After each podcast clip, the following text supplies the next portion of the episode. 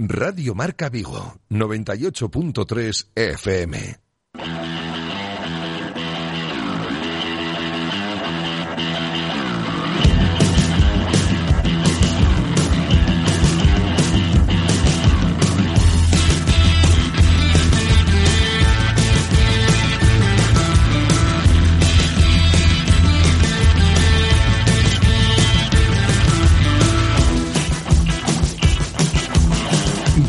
Marca Vigo. José Ribeiro.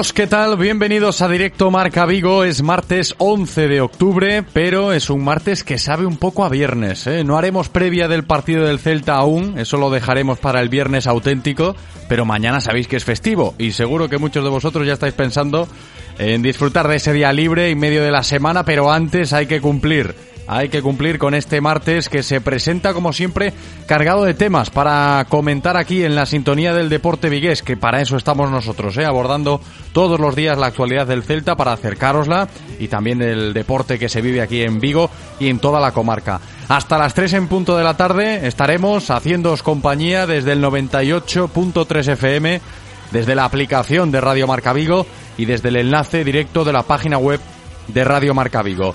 Y en cuanto al tiempo, aquí en la ciudad olívica, día bonito, el de hoy, cielo despejado, así se mantendrá durante toda la jornada. Y las temperaturas agradables, ¿eh? que se van a ir moviendo entre los 24 grados de máxima y los 14 de mínima. Y en lo que respecta a los contenidos del programa, pues os cuento todo lo que tenemos por delante. Vamos a empezar hablando del Celta, como todos los días. Noticia importante, hoy en el Celta ha vuelto Eduardo el Chacho Coudet. El equipo ha vuelto al trabajo esta mañana en la Ciudad Deportiva Fauteza, ya con el Chacho Coudet dirigiendo ese entrenamiento que acaba de terminar hace unos minutos. Es la principal novedad, la principal noticia en este martes 11 de octubre si hablamos del Celta, que ha vuelto ya de Argentina Eduardo el Chacho Coudet.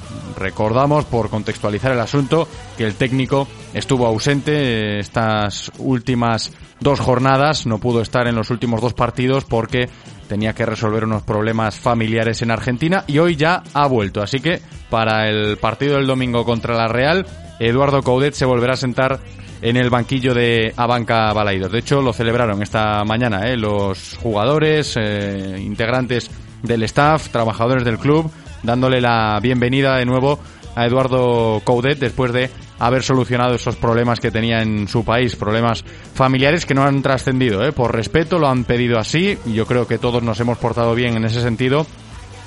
Me refiero a los, a los compañeros de prensa porque no se ha filtrado nada y nadie ha querido indagar ¿no? en, ese asunto de qué le pasaba a la familia de Eduardo Coudet, pero lo que importa es que ya está de vuelta. Como os estoy contando, ya ha dirigido el entrenamiento de esta mañana Eduardo el Chacho Coudet allí en las instalaciones de Mos. Del Celta seguiremos hablando con Javier Maté, ¿eh? que hoy estará con nosotros, el que fuera portero del Real Club Celta, estará con nosotros Javier Maté, y en la tertulia estaremos con Moncho Catalina y con Felipe Avalde, ¿eh? con Moncho y con Felipe, charlando de la actualidad del Celta en el día de hoy, martes 11 de octubre. A partir de ahí, cuando dejemos a un lado todo lo que tiene que ver con el Celta, hablaremos de baloncesto, como cada martes, sección de baloncesto preparada y con contenidos interesantes. La actualidad del Celta Zorca Recalvi pasa por una agenda apretada esta semana a nivel de partidos, jornada intersemanal y también por esa primera victoria que consiguió el equipo de Cristina Cantero el pasado fin de semana en el primer partido que se disputaba esta temporada en el pabellón de Navia. Jornada 2 de Liga Challenge, partido en Navia, primera victoria. Vamos a hablar de todo esto con Nano Ameneiro, compañero de la casa, y también rescataremos declaraciones de Cristina Cantero después de la victoria ante Paterna de este pasado fin de semana.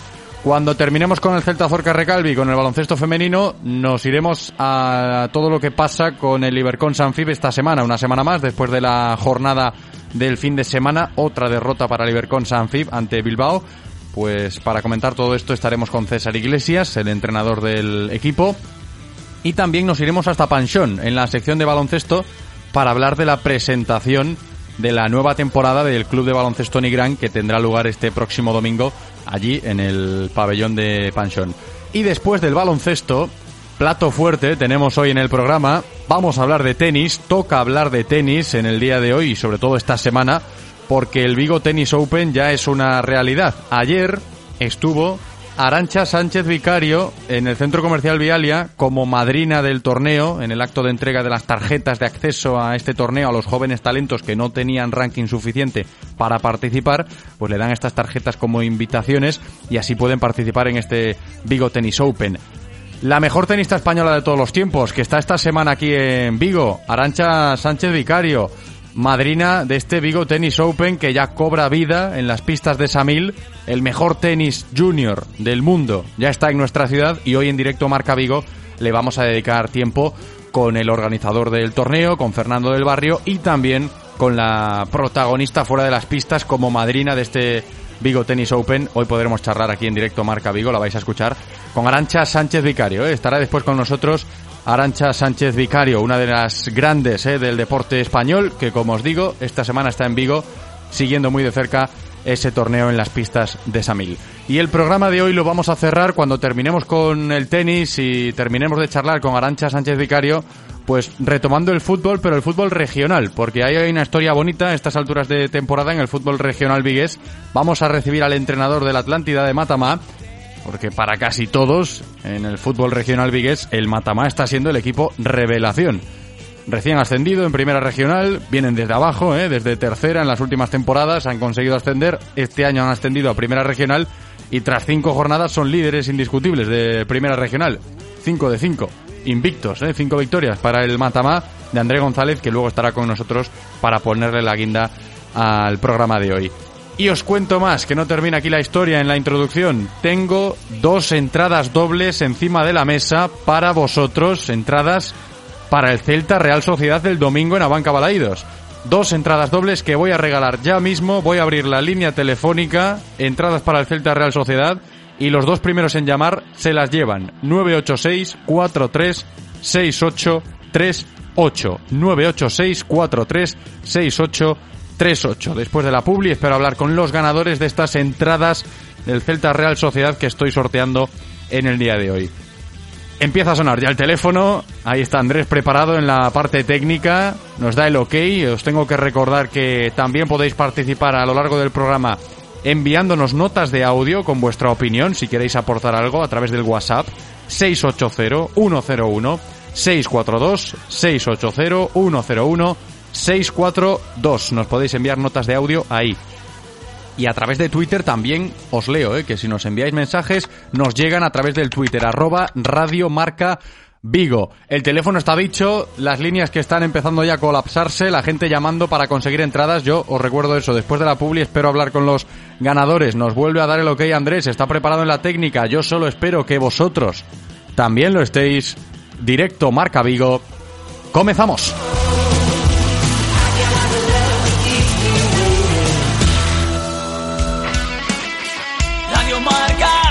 El es nuestro.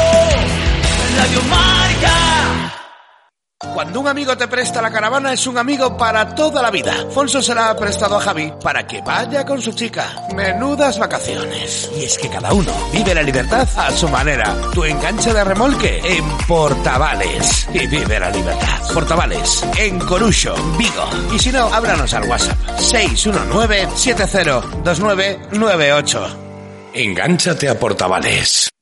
Llega el primer campeonato mundial solidario de lanzamiento de palomitas al Centro Comercial Travesía. Regístrate y participa gratis del 7 al 22 de octubre. Contaremos con distintas categorías para que participe toda la familia. Adulmitas para los mayores y pequeñitas para los más peques. Grandes premios para los ganadores y además, por cada 10 palomitas encestadas, donaremos un kilo de alimentos al Banco de Alimentos de Vigo. Primer campeonato mundial solidario de lanzamiento de palomitas Travesía. Más información en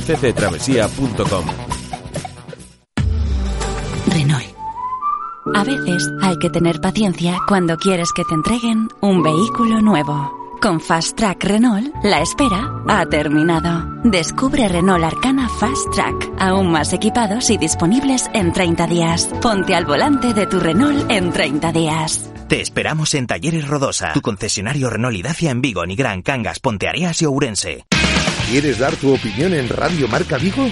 Envía tus notas de audio a nuestro WhatsApp 680-101-642. Participa con nosotros.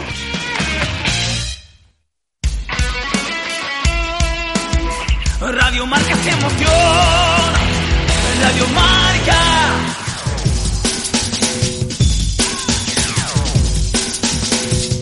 Directo Marca Vigo.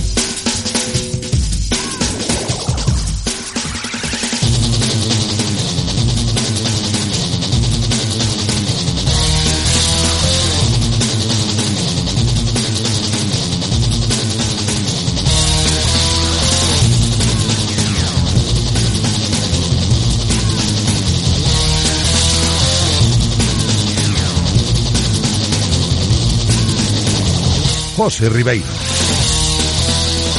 Venga, que suena ya la sintonía que nos dice que tenemos que regalar entradas, ¿eh? empezando bien, directo Marca Vigo hoy martes 11 de octubre, ya tenemos por ahí al primer ganador de estas entradas para el Celta Real Sociedad del próximo domingo.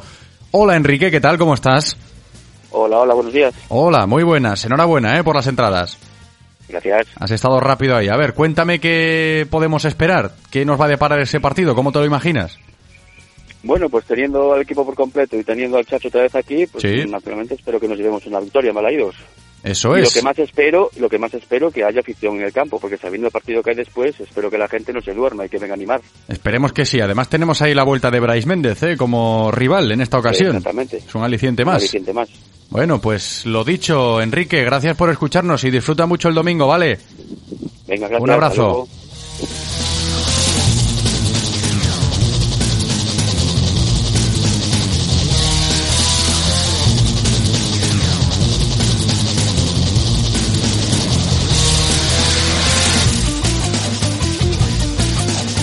Ahí estaba Enrique, que se lleva sus entradas, también las tiene Covadonga. Hola Covadonga, ¿qué tal?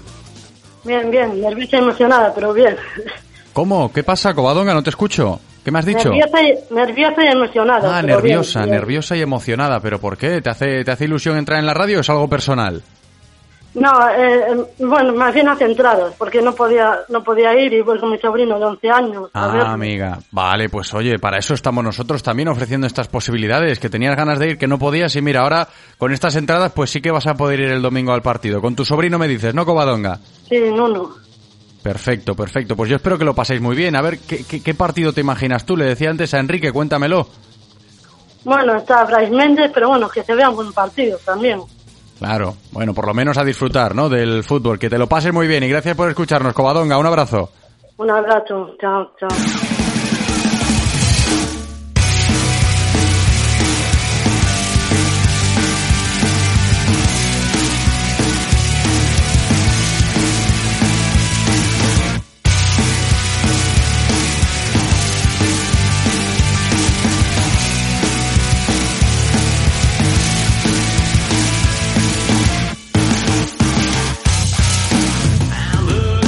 Cómo me gusta, ¿eh? Que nuestros oyentes interactúen con nosotros y que nos digan que están emocionados, ¿eh? Por eh, entrar aquí a participar, a aportar algo a Directo Marca Vigo, que no solo soy yo, que no solo es mi voz, que también esto lo hacemos entre todos, ya lo sabéis, ¿eh? Que yo os agradezco que estéis ahí todos los días escuchando el programa. Para que no os perdáis nada de lo que pasa en el Real Club Celta. Y vamos ya con esto, que tenemos que hablar del Celta un día más. Entrenamiento matinal completado. Hoy el equipo ha vuelto al trabajo. Empezaron a entrenar a las 11 de la mañana en la Ciudad Deportiva Fauteza. Es la primera sesión de trabajo que completan esta semana, porque ayer descansaron. ¿eh? Han empezado a preparar ya el partido, ese partido del próximo domingo contra la Real Sociedad. Esta semana va a tocar hablar aquí en Vigo de un futbolista que el domingo pisará Balaidos por primera vez en su carrera como rival del Celta. Ya lo decíamos antes charlando con Enrique que se llevaba sus entradas, lo dejaba caer Covadonga, la otra oyente, oyente que se llevó entradas. Y es una semana para hablar de Bryce Méndez, sin ningún tipo de dudas, le pese a quien le pese, para bien o para mal. El Celta se va a cruzar con la Real Sociedad esta semana siendo el conjunto vasco la nueva casa de un canterano del Celta que tuvo que salir de Vigo, lo sabéis, para poder encontrar un escenario que le permita exponer en el terreno de juego todo el potencial que tiene. Es lo que estamos viendo, ¿no? Esta temporada, si nos fijamos en Bryce Méndez, ha encontrado ahí Bryce con Imanol Alguacil un escenario que le va muy bien, ¿eh? Para poder demostrar todo el potencial. Lo está haciendo en el equipo Churiordin.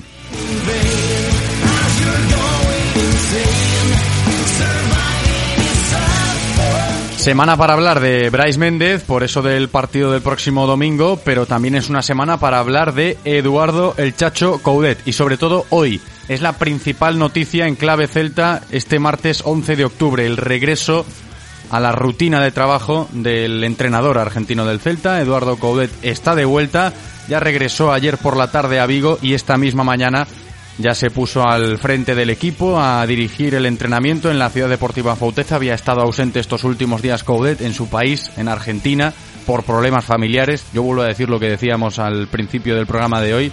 Se ha tenido bastante respeto, mucho respeto por Eduardo Coudet estos días, desde que el club informaba de que se fue. Enviaron un comunicado a los que nos dedicamos a cubrir el Celta pidiendo respeto y discreción con este asunto, que nadie quisiese indagar más de la cuenta porque tenía problemas familiares el Chacho y no quería que trascendiesen y creo que todo ha salido como Eduardo Coudet había pedido ¿no? en estos momentos delicados para él. Ya está todo solucionado, al menos para él sí, porque después de haber estado tantos días en Argentina, se perdió dos partidos Coudet, ha podido regresar ayer y, volver al trabajo, volver a lo que le gusta, que es dirigir al Real Club Celta y nosotros también pues nos alegramos ¿eh? por el Chacho después de que haya pasado ese mal trago, porque tuvo que ser un mal trago, problemas familiares siempre lo son y el Chacho los ha superado ya, está de vuelta, Coudet dirigiendo al Celta. Vamos a seguir hablando del Celta, de Coudet, de cómo está el equipo esta semana con alguien que sabe mucho de lo que pasa en torno al Celta, por toda su experiencia. Enseguida estamos con Javier Mate.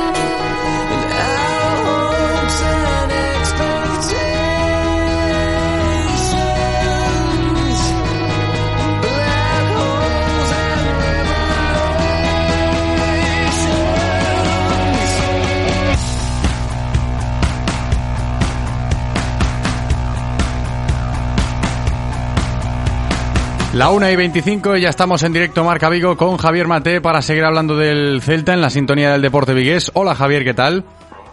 Hola, ¿qué tal? Buenos días. Encantado de saludaros. Igualmente, Javier, bienvenido. Estábamos hablando antes de la noticia del día de hoy, hablando del Celta. Ha vuelto Coudet. Qué importante es para un equipo que el jefe esté, ¿no? Físicamente.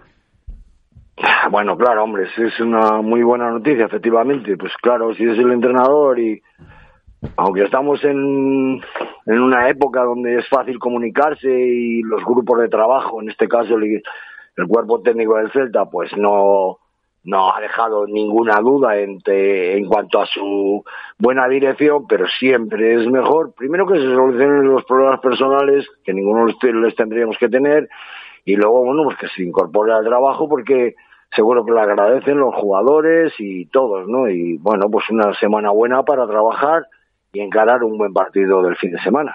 Además, yo creo que también hay que valorar, no sé cómo lo ves tú, ¿eh? un hombre de fútbol como tú, Javier, sabe cómo funciona un futbolista y sabe cómo funciona también un cuerpo técnico. Yo pensaba, en todos estos días en los que no ha estado Eduardo Gaudet, lo bien que se han comportado los jugadores a nivel de rendimiento, el cuerpo técnico que dejó a sus órdenes aquí el Chacho mientras estaba en Argentina, nos fijamos en los dos últimos partidos que no estuvo Coudet y el Celta yo creo que se puede decir que respondió muy bien sin estar el jefe ahí en el área técnica y eso que el Chacho es un entrenador de estar muy encima ¿eh? de los suyos. Sí, pero como decíamos antes, ahora mismo la composición de los cuerpos técnicos que a todos los entrenadores, antes se fichaba un entrenador y se fichaba un entrenador, no hace mucho, ¿eh?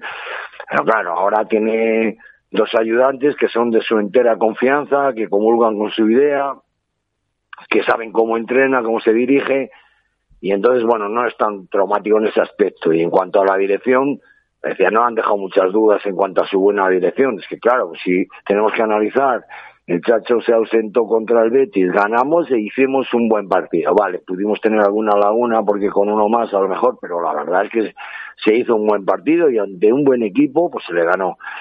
Y el otro día que no se empezó bien, pero se terminó sensacional y eso es porque se fueron modificando posiciones en el campo y se evolucionó y que aunque en el descanso seguro que hablaron entre ellos, pero también pues bueno, han demostrado eh, que no, no hay tanto problema, pero sí es verdad que si se prolonga en el tiempo, pues hay que habría ya la posibilidad de, de, de una no tan buena convivencia. Los jugadores son, son profesionales y lo tienen que entender.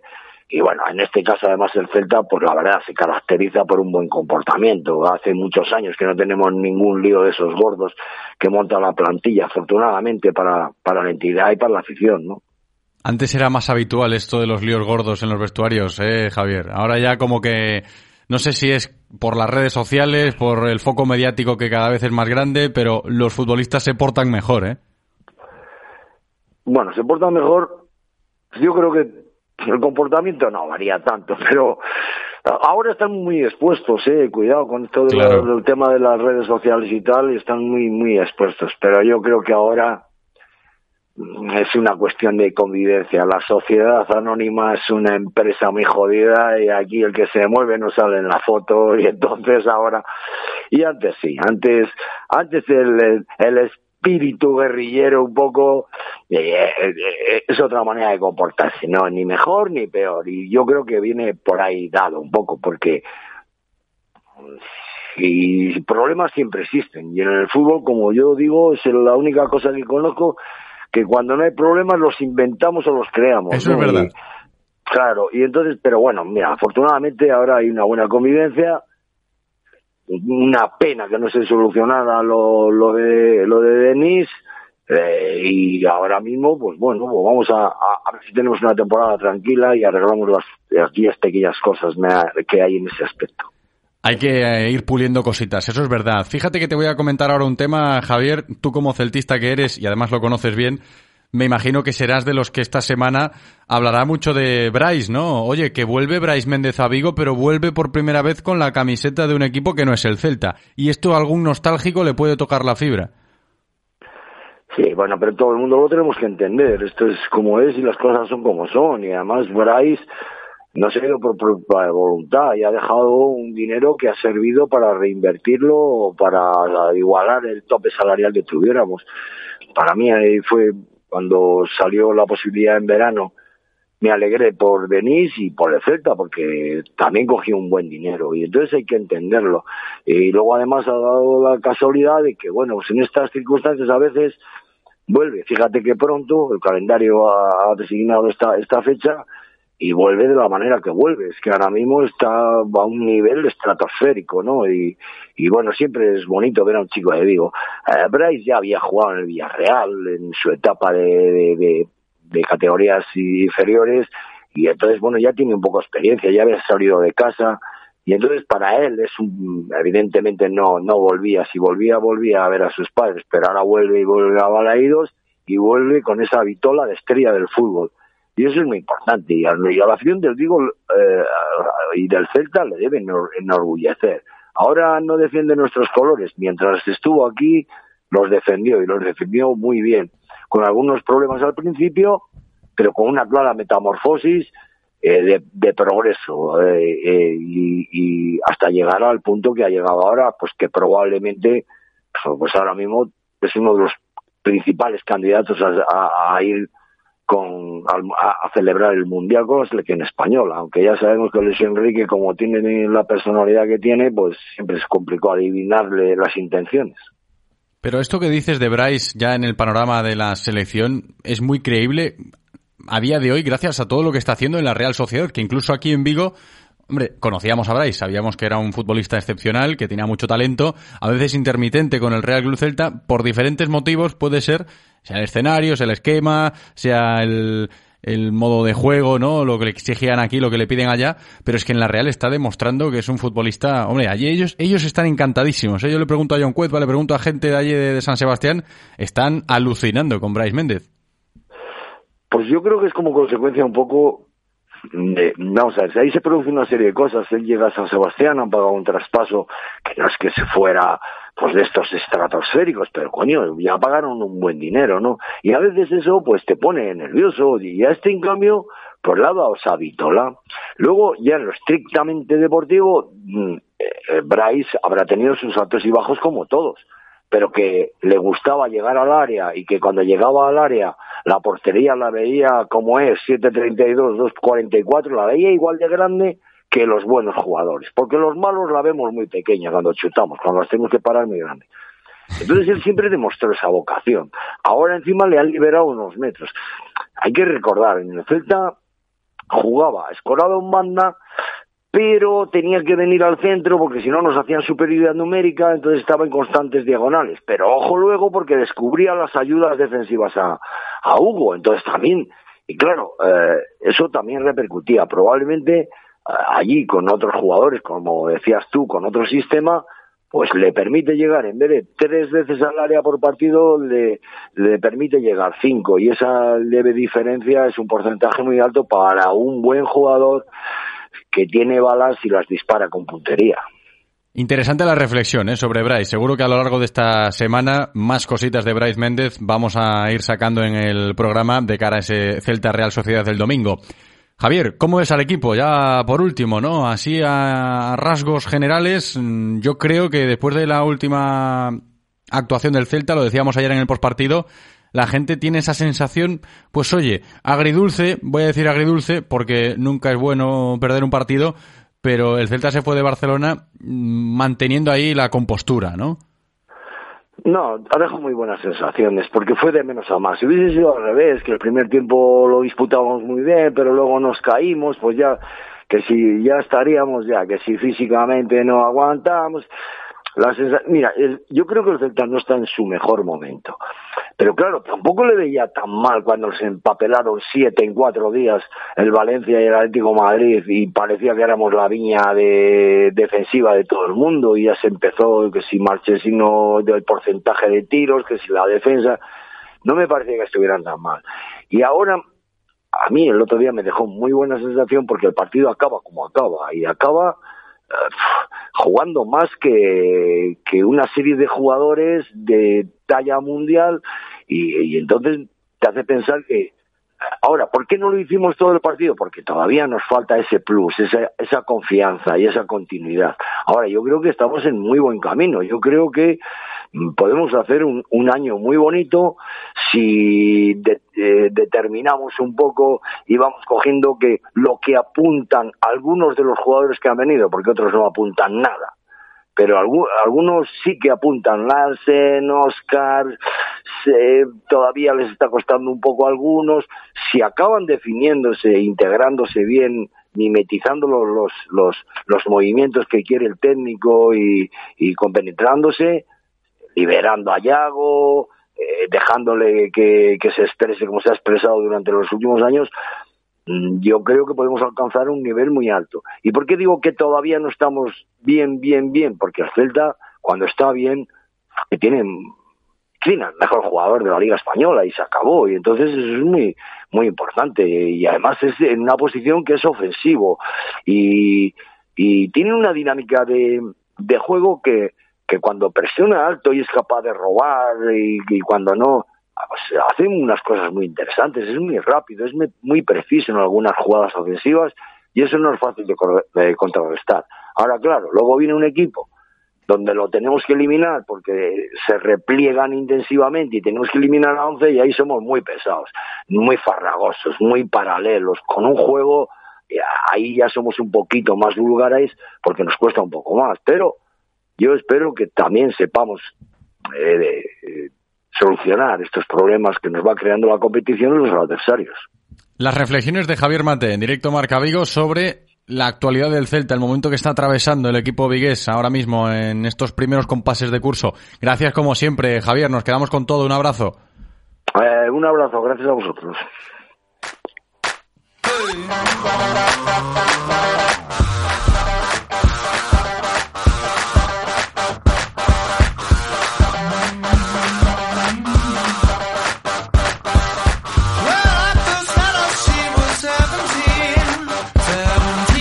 Ahí estaban las palabras de Javier Mate hablando del Celta en el día en el cual ha vuelto a dirigir un entrenamiento del Celta Eduardo el Chacho Coudet, que si acabáis de sintonizar la radio, yo os pongo al día, es la noticia principal de este martes 11 de octubre en clave Celta.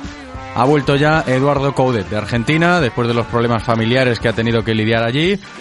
Esta misma mañana se ha reincorporado al trabajo, dirigiendo ya la primera sesión de entrenamiento de esta semana en la ciudad deportiva Afauteza.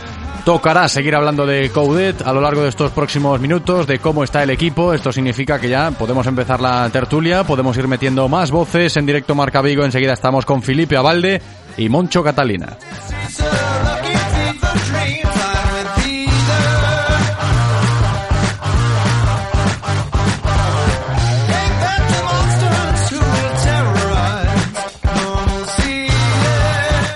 Venga, vamos ya con Felipe, está por aquí. ¿Qué tal, Felipe? ¿Qué tal, José? Muy buenas, bienvenido, que te lo pasaste bien en Lugo, ¿no? Con el San Froilán. En Lugo é moi difícil non, non pasalo ben, ¿no? Coincide Lugo, coincide San Froilán e aparte bo tempo, como coincidiu este ano, que normalmente vai moito frío, pero este ano non. Eh, día solleiro en Lugo e, e como non puto ser de outro xeito, pasámoslo estupendamente. E pulpo rico, eh? Sempre. Sí, sí, nada pues son, la, foto un, esta un que... gran amante. No, porque son un tío de palabra, José, claro, claro. xa vos dicen que os iban a dar unha fotiño, non por dar envesa, senón por, bueno, por dar imagen sí. de tío cumplido un poco, un poco dio, un poco dio, ¿eh? disfrutando Felipe estos últimos días en Nugo allí con el San Froilán. No sé si se asomó o no Moncho Catalina por allí, que está ya con nosotros. Hola Moncho, ¿qué tal? ¿Qué tal? Buenas tardes. Muy buenas. Te quedaba pues un poco. Estuve también, ¿eh? Sí, ¿no? Te quedaba ahí a mano también, ¿no? Lo del el San Froilán, que claro, no os perdéis una, ¿eh? No os perdéis una vosotros. Yo tengo un equipazo, tengo un equipazo de, de, tertulianos aquí en Radio Marca Vigo que están a todo. Mira, que la noticia del día es el regreso de Coudet, y yo creo que la tertulia debemos empezarla por ahí. Antes lo comentaba yo a Javier Mate, lo importante que es para un equipo, aunque sí que es cierto, ¿no? Escuchas a Mate y decía, no, a día de hoy el fútbol ha evolucionado y se pueden comunicar de, de muchas maneras, aunque el jefe no esté, pero un entrenador como Coudet se presta, ¿no? A estar físicamente y por eso creo que las caras de alegría esta mañana en la Ciudad Deportiva Fauteza pues tienen mucho que ver con eso, ¿no? Que el trabajo que Eduardo Coudet plantea si está él en el terreno de juego, es como que hay un plus ahí, sin desmerecer el trabajo del cuerpo técnico, que lo ha hecho muy bien, hay que decirlo. Ariel Brogui ha tenido esa papeleta, ha tenido que lidiar con esta papeleta estos últimos días, que han sido dos jornadas, y lo hemos dicho antes, el Celta ha cumplido muy bien, aun teniendo a su líder, a su entrenador principal, al otro lado del charco, que esto para muchos puede ser incluso significativo, caramba, que bien está funcionando el Celta sin Coudet en el banquillo, que eso también es mérito de los hombres precisamente del Chacho, Felipe. Sí, por lo que comentas ti, ¿no? Muchas veces eh, Chacho Gudete o típico adestrador que sí que se presta a ter una banda porque eh, destes, destes adestradores que ainda teñen esencia de estar en riba dos xogadores, en riba do xogo, ¿no? Hai que eso, que son... ojo, se está perdiendo. En no, el fútbol actual eh, se está perdiendo y mucho. Nin, en, eu non o defendo nin, nin o detesto, ¿no? É dicir, que cada adestrador ten a súa forma de vivir os encontros, eh, temos adestradores que todos coñecemos, pois modo, por un exemplo, pois, Joe Henkins, por exemplo, se nos lembramos que non saía do, do, do banquillo e Chacho, pois non, pertence pois este a ese tipo de estradores que, como ti ben dís, pois está, está quedando no exterminio, non? Pero bueno, os en día os xogadores son profesionais, saben perfectamente o que teñen que facer este ou non este adestrador, os movimentos están moi mecanizados, eh, non lle botaría a culpa eu a se o Celta, que non foi o caso, non conseguise ningún punto ou dese moi mole máis en estas dúas semanas, non lle achacaría a falta do adestrador, non? É dicir, son profesionais, pero mm, moitas veces ese pequeno sprint, ese último sprint, ese atención no pase, cando tes un adestrador que te está queimando a orella tres metros, o mellor, pois fai o efecto. Es que el Chacho es de estos, ¿eh? El Chacho es de estos entrenadores que está ahí durante todo el entrenamiento pegando gritos, también los suyos, ¿eh? Su cuerpo técnico, pero a él le gusta meterse ahí en el barro, por decirlo de alguna manera, encima de los jugadores, ya lo vemos en los partidos, muy nervioso siempre a lo largo de todo el área técnica, encima de, de sus eh, futbolistas. Y yo decía antes, hablando de lo lo que es a día de hoy un entrenador que parece o da la sensación de que eso incluso se está perdiendo, ¿no? Entrenadores como Coudet van quedando menos porque el fútbol avanza, las tecnologías avanzan, la confección de los cuerpos técnicos también avanzan y ahora mismo nos encontramos con equipos que manejan cuerpos técnicos muy amplios y a los entrenadores les gusta también delegar, estar más en el despacho, analizar otras situaciones que antes igual no tenían tanto tiempo para hacerlas, delegan, el entrenamiento lo hace con el segundo a veces, con el preparador, vamos delegando cositas y, esa figura del entrenador a la vieja usanza, que igual puede ser Coudet, como decía ahora Felipe ahí detrás de la oreja la mosca, ¿no? Con los gritos igual no es tan habitual ya, ¿eh, Moncho? Por eso eh, alguno echaba de menos a, a Coudet estos días. Mm, fíjate, yo no estoy tan seguro de que sea un, un perfil que va en, retroceso. Eh, pensando un poco en, lo que hay en la Liga Española y en otras ligas, a ver, es, es evidente que el fútbol cada vez está más controlado, más profesionalizado, que se rige por parámetros matemáticos, eh, gráficas de rendimiento, etcétera, etcétera, ¿no? y lo diferencial es la gestión, lo diferencial es la parte humana, la parte de motivación, la parte de gestión de equipos. Y ahí pues cada vez ves eh, entrenadores más pasionales en este sentido, no, no solo Coudet, sino pues, el Cholo Simeone o Unai Emery, Marcelino, hay muchos entrenadores que son eh, muy intervencionistas, muy de estar encima de los jugadores, muy de confiar en, en, aspectos emocionales, en, en charlas prepartido, en, en dar la vuelta a los partidos a veces en el el descanso a través del, de esas arengas. Y bueno, el, en el caso del Celta, pues daba la sensación de que probablemente iba a pesar más que en otros equipos la ausencia de ese entrenador precisamente por eso, ¿no? Por ese aliento emocional que, eh, que distingue a Coudet eh, de otros entrenadores, que probablemente sea una de las facetas o uno de los puntos fuertes de su, de su liderazgo y que bueno, que se iba a notar un pequeño agujero en, en, en, ese, en esa faceta, en ese ámbito, ¿no? Bueno, el Celta yo creo que, como decís, ha salido bastante airoso de esa, de esa ausencia, porque frente al Betis rindió a buen nivel, sobre todo primer tiempo y sobre todo alguna, en algunos momentos del segundo, se llevó los tres puntos o, mantuvo los tres puntos embalaídos. Y en Barcelona la verdad es que vimos un, un muy muy buen segundo tiempo del Celta, donde donde empujó al Barcelona a su área y yo creo que mereció algo más que el, que el 1-0 de derrota, ¿no? Entonces, bueno, eh, sí, el, el, el, saldo es, el saldo es bueno, hay buenas sensaciones y esperemos que ante la Real Sociedad ya con Coudet, ya de vuelta a Balaídos, pues podamos reafirmar esas, esas sensaciones ahora sí con, con tres puntos, ¿no? No, y además lo de las sensaciones, yo creo que le va a servir al Celta esta semana. A ver, eso se nota, ¿no? Ves esta misma mañana, ¿no? La vuelta al trabajo, las imágenes que llegan desde Afauteza, jugadores con caras alegres, ¿no? Independientemente del rol que tengan, que igual algún que otro pues no esté tan contento por la situación que atraviesa. Pues seguramente, pero el ambiente general dentro de ese equipo es bueno por esas sensaciones porque da da que pensar, ¿no? Lo, que se vio el otro día contra el Barça, contra un equipo como el Fútbol Club Barcelona, y dice, bueno, le podemos competir. De ahí que empiecen la semana con esas caras alegres, mm, ven que Coudet está de vuelta, que vuelven a jugar un partido en casa, el del próximo domingo contra la Real Sociedad, y el foco puede estar ahí porque precisamente el Celta, como local, oye, eh, está sacando está sacando ahí resultados últimamente. Yo creo que debería darle continuidad el Celta a esa baza, aunque sea la Real Sociedad el próximo equipo, pero te fijas en los últimos partidos que se han disputado en Abanca Balaidos y el Celta también puede seguir sonriendo, ¿no? En ese sentido, Felipe. Sí, os puntos, os puntos que están feitos, eh, feitos están, ¿no? Eh, eh, as boas sensacións pois sempre son positivas, pero sempre digo ao final que eh, as boas sensacións son positivas, pero pero non dan puntos, ¿no? Eh, ninguén se vai rascar as vestiduras por por non puntuar no Nou can, pero esas boas sensacións eu quero velas agora pois nos equipos estas seis jornadas que quedan eh, antes de, do parón este de do, do mundial, porque penso que mm, quitando a Real Sociedade que está arriba, O resto dos cinco encontros son eh, partidos moi factibles para que o Celta saque moitos puntos, non? Se compites como no Camp, seguramente vas a sacar puntos, pero, por exemplo, hubo facetas ou partes do xogo contra o Betis que o Celta en superioridade numérica moitas veces foi eh, superado por un rival con, con 10, non? É dicir, mm, a ver que Celta nos atopamos estes, estes encontros, pero creo que van definir moi ben este, este mes que queda antes do parón eh, polo que vamos a loitar, non? É dicir, a Real Sociedade eh, en, no papel é o, par, é o partido máis forte e máis difícil que temos, pero despois, eh, non sei, falo de memorias, pero creo que son Almería, Osasuna, Valladolid, Getafe, Getafe eh, Rayo, Almería, bueno, pois eh, son, son equipos que a pesar da igualdade que, que hai todos os, todos os equipos en, en primeira división eh, sobre papel son partidos moi moi factibles e aí onde quero ver eu eh, esas boas sensacións eh, revertidas en, en puntos para loitar por algo interesante este ano. Es curioso lo que dice Felipe Moncho esta reflexión que se puede hacer a día de hoy, ¿no? Porque estamos eh, atravesando un momento en el calendario del Celta que decíamos hace unas semanas delicado o exigente, ¿no? El famoso Turmalet, ¿no? Eh, partido contra el Atlético de Madrid, luego Valencia, que si Betis, que si Barça. Cos de, cos de Europa eh, sogamos prácticamente con todos. Sí, imponía, imponía respeto este tramo de la competición y es curioso, decía, lo que acaba de apuntar ahí Felipe pensando en el futuro porque igual no estamos tan mal, ¿no? No está tan mal el Real Cruz Celta a golpe de 11 de octubre después de todo lo que ha tenido que pasar, ¿no? Vale, perdiste contra el Atlético de Madrid, perdiste contra el Valencia.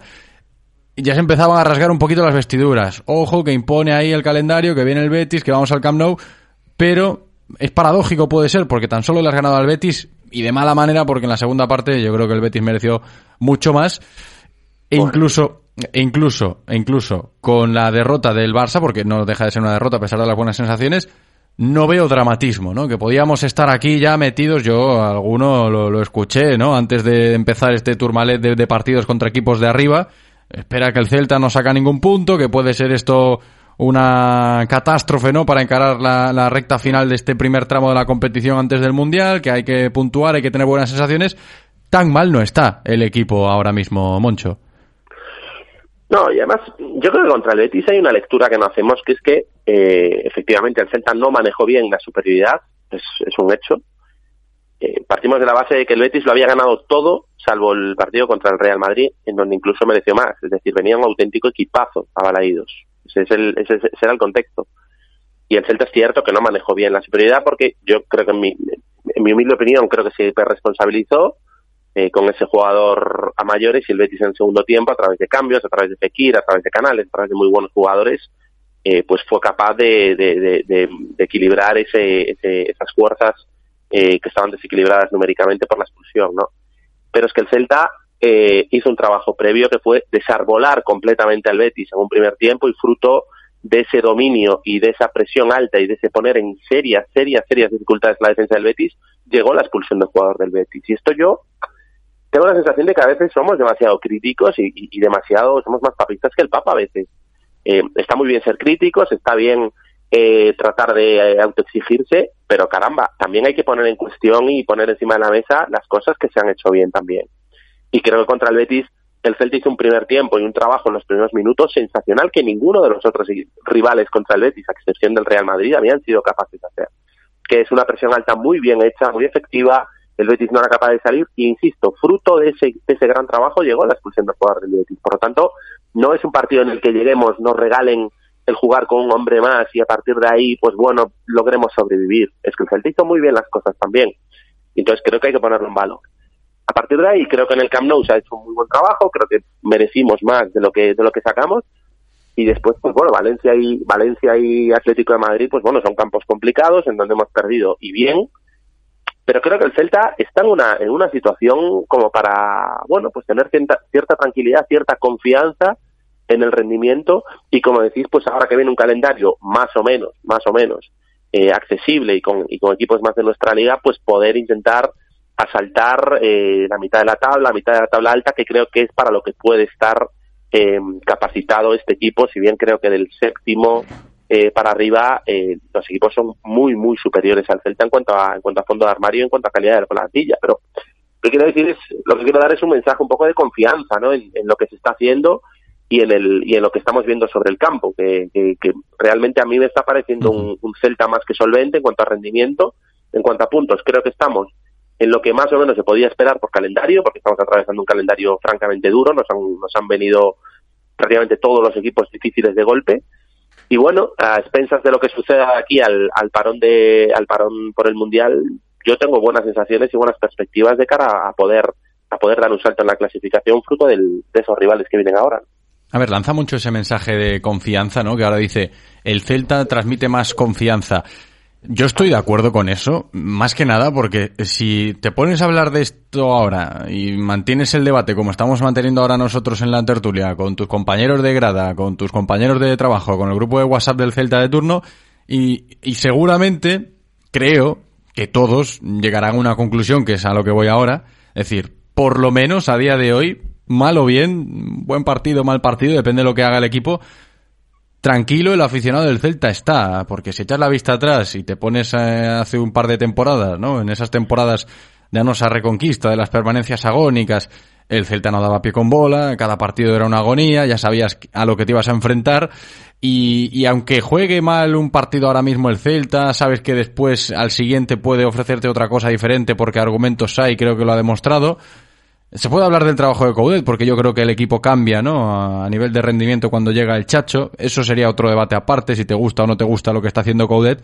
Pero a nivel de, equipo, de en líneas generales, lo que te transmite el, Celta a día de hoy es mucha más confianza de la que te transmitía hace dos años o dos años y medio, tres, ¿no, Felipe? Yo creo que eso lo tiene que agradecer el aficionado del Celta ahora mismo. Insisto, te guste más o menos los partidos que estás viendo, porque ahora sí puedes estar descontento con el equipo, pero el equipo está un décimo, está décimo, décimo segundo, cae un puesto, cae otro. Lo vimos la temporada pasada, lo estamos viendo en esta y parece que va a ser la tónica habitual.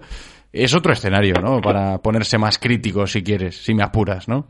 Sí, non hai máis que botarlle unha ollada á clasificación e claro que é outro escenario, non? Eu tamén quero poñer en valor as cousas que fai ben un, en positivo o Celta. Estou moi de acordo moi de acordo con Común, pero claro, eh, igual se malinterpretou a mi intervención de antes, non? É dicir, eh, o Celta contra o Betis fixo en boa parte do partido cousiñas ben, pero despois, cando máis doado se lle pon o partido, mm, comentámoslo aquí, non supo manexar esa superioridade e, eh, pois por sorte, eh, acadamos os tres puntos que fan eh, que o vas tendo no casillero. Estamos falando diso de, de sensacións de puntos e o que se dá clasificación eh, son puntos. Por iso mirando o calendario o turmalet do que estuvemos falando aquí en semanas anteriores eh, falando cos grupos de amigos había xente que me dicía que a estas alturas o Celta vendo o calendario podía estar tranquilamente en postos de descenso. Es que había mucha gente eh, que pensaba eso que antes sería... de enfrentarse al Atlético de Madrid eh? No, ojo e non lo digo así en vano. No, no, é moita xente e, e tampouco sería descabellado pensalo, no? porque ao final pois, pues, os presupuestos presupostos, eh, mm, non sempre, pero casi sempre poñen os equipos no, no sitio que teñen que estar, no? E o Celta, pois bueno, a cadar puntos contra eses eh, mm, equipos que son moito máis potentes a nivel presupostario, a nivel de plantilla que ti, pois non é descabellado que perdas o partido. Non foi así, o Celta sacou puntos importantes contra eses equipos e agora, por iso decía, agora que, que te vas a enfrentar cos da, digamos, os da túa liga, é cando podes dar un salto eh, importante nesa clasificación, no? Pero para iso hai que ter as sensacións coas que viñamos os partidos anteriores e revalidado con puntos, porque na, na clasificación solo escalas con puntos. Eu son dos optimistas, ben sabedelo aquí, que eu son dos optimistas, pero eh, moitas veces facemos moi bons papéis contra eses equipos, aínda que non acates os puntos, e despois, cando te chegan partidos moito máis factibles, con equipos máis pobres que, que eses equipos que están loitando por Europa, e non damos a talla, non? E iso é cando realmente, mmm, aí sí que son crítico, porque o Celta contra esos equipos ten que competir, facelo ben, ben e, e a poder ser pois eh, sacar os puntos que fan escalar na clasificación. Pero es que esto se nota ya en la calle, si me apuras, incluso aquí haciendo el programa, ¿eh? vas con otra mentalidad, vas con otra tranquilidad. Yo me acuerdo de los programas de hace un par de temporadas cuando el Celta estaba ahí en puestos de descenso y no daba salido y a ver si nos salvamos agónicamente y demás. El ambiente era otro, eh, enfocabas la la semana de otra manera, a ver qué iba a pasar, el equipo no da señales de vida y bueno, si, si suena la flauta, aparece ahí alguna jugada, pues igual nos podemos salvar. Estuvimos dos temporadas así, ahora hay debates, ¿no? hay críticas, hay, hay gente que está descontenta, pero, y lo vuelvo a decir ahora porque ha salido el tema en la tertulia de hoy, creo que se tiene que poner en valor que la crítica o el enfado aparezca en un escenario como el que ha conseguido el Celta, ¿no? Ha conseguido afianzarse en ese escenario de la zona tranquila de la tabla. ¿Que juegas un partido mal? Pues echas pestes contra quien quieras porque jugó mal, porque cometió un error grosero, pero sabes que mm, no vas a caer a los puestos de descenso y que están lejos todavía. Yo creo que se vive de otra manera el fútbol, eh, Moncho. Y en esas está el Celta. Incluso los jugadores, cuando van a, a entrenar, saben que están en otra dinámica. ¿eh? Algunos ya lo vivieron hace, hace tiempo, aquí en, en el Celta, la agonía y demás, pero eso ya es, o al menos parece que es cosa del pasado, y, en estos momentos creo que se tiene que, y vuelvo a decirlo, valorar esto. Sí, sobre todo el, saberte un equipo serio, ¿no? Un equipo competitivo, un equipo que te va a poner las cosas complicadas, sobre todo en Balaídos. Desde que ha venido Coudet, Celta ha hecho de Balaídos un, un campo complicado, un campo difícil, un campo en donde los rivales cuando ven el calendario dicen, bueno, es que aquí vamos a tener que correr mucho, vamos a tener que pelear, para sacar los tres puntos, ¿no? No es ir al campo de, uno cualquiera y, bueno, y jugar al tran y, esperar tu momento, ¿no?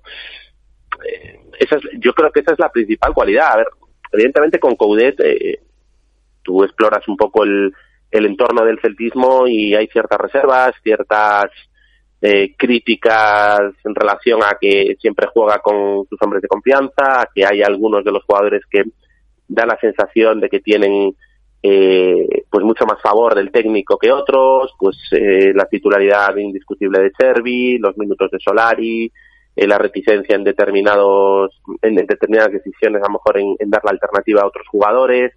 Bueno, esto se comenta, es el rum del, del celtismo, ¿no? Y está muy bien. Eh, todos tenemos un entrenador dentro, todos tenemos gustos particulares eh, y todo es opinable. Pero hay una cuestión que no es opinable, que son los números y los resultados, ¿no? Y es que cuando llegó Coudet al Celta, el Celta no era ese equipo competitivo del que se estaba hablando hace un rato, ¿no? El Celta era un equipo que cotizaba muy a la baja en primera división, que le costaba horrores cada año mantener la, categoría, eh, que en Balaídos no era capaz de, convertir el, estadio en, un fortín y que se deshilachaba con el paso de los minutos en, los partidos porque tampoco tenía ese fondo físico, ¿no?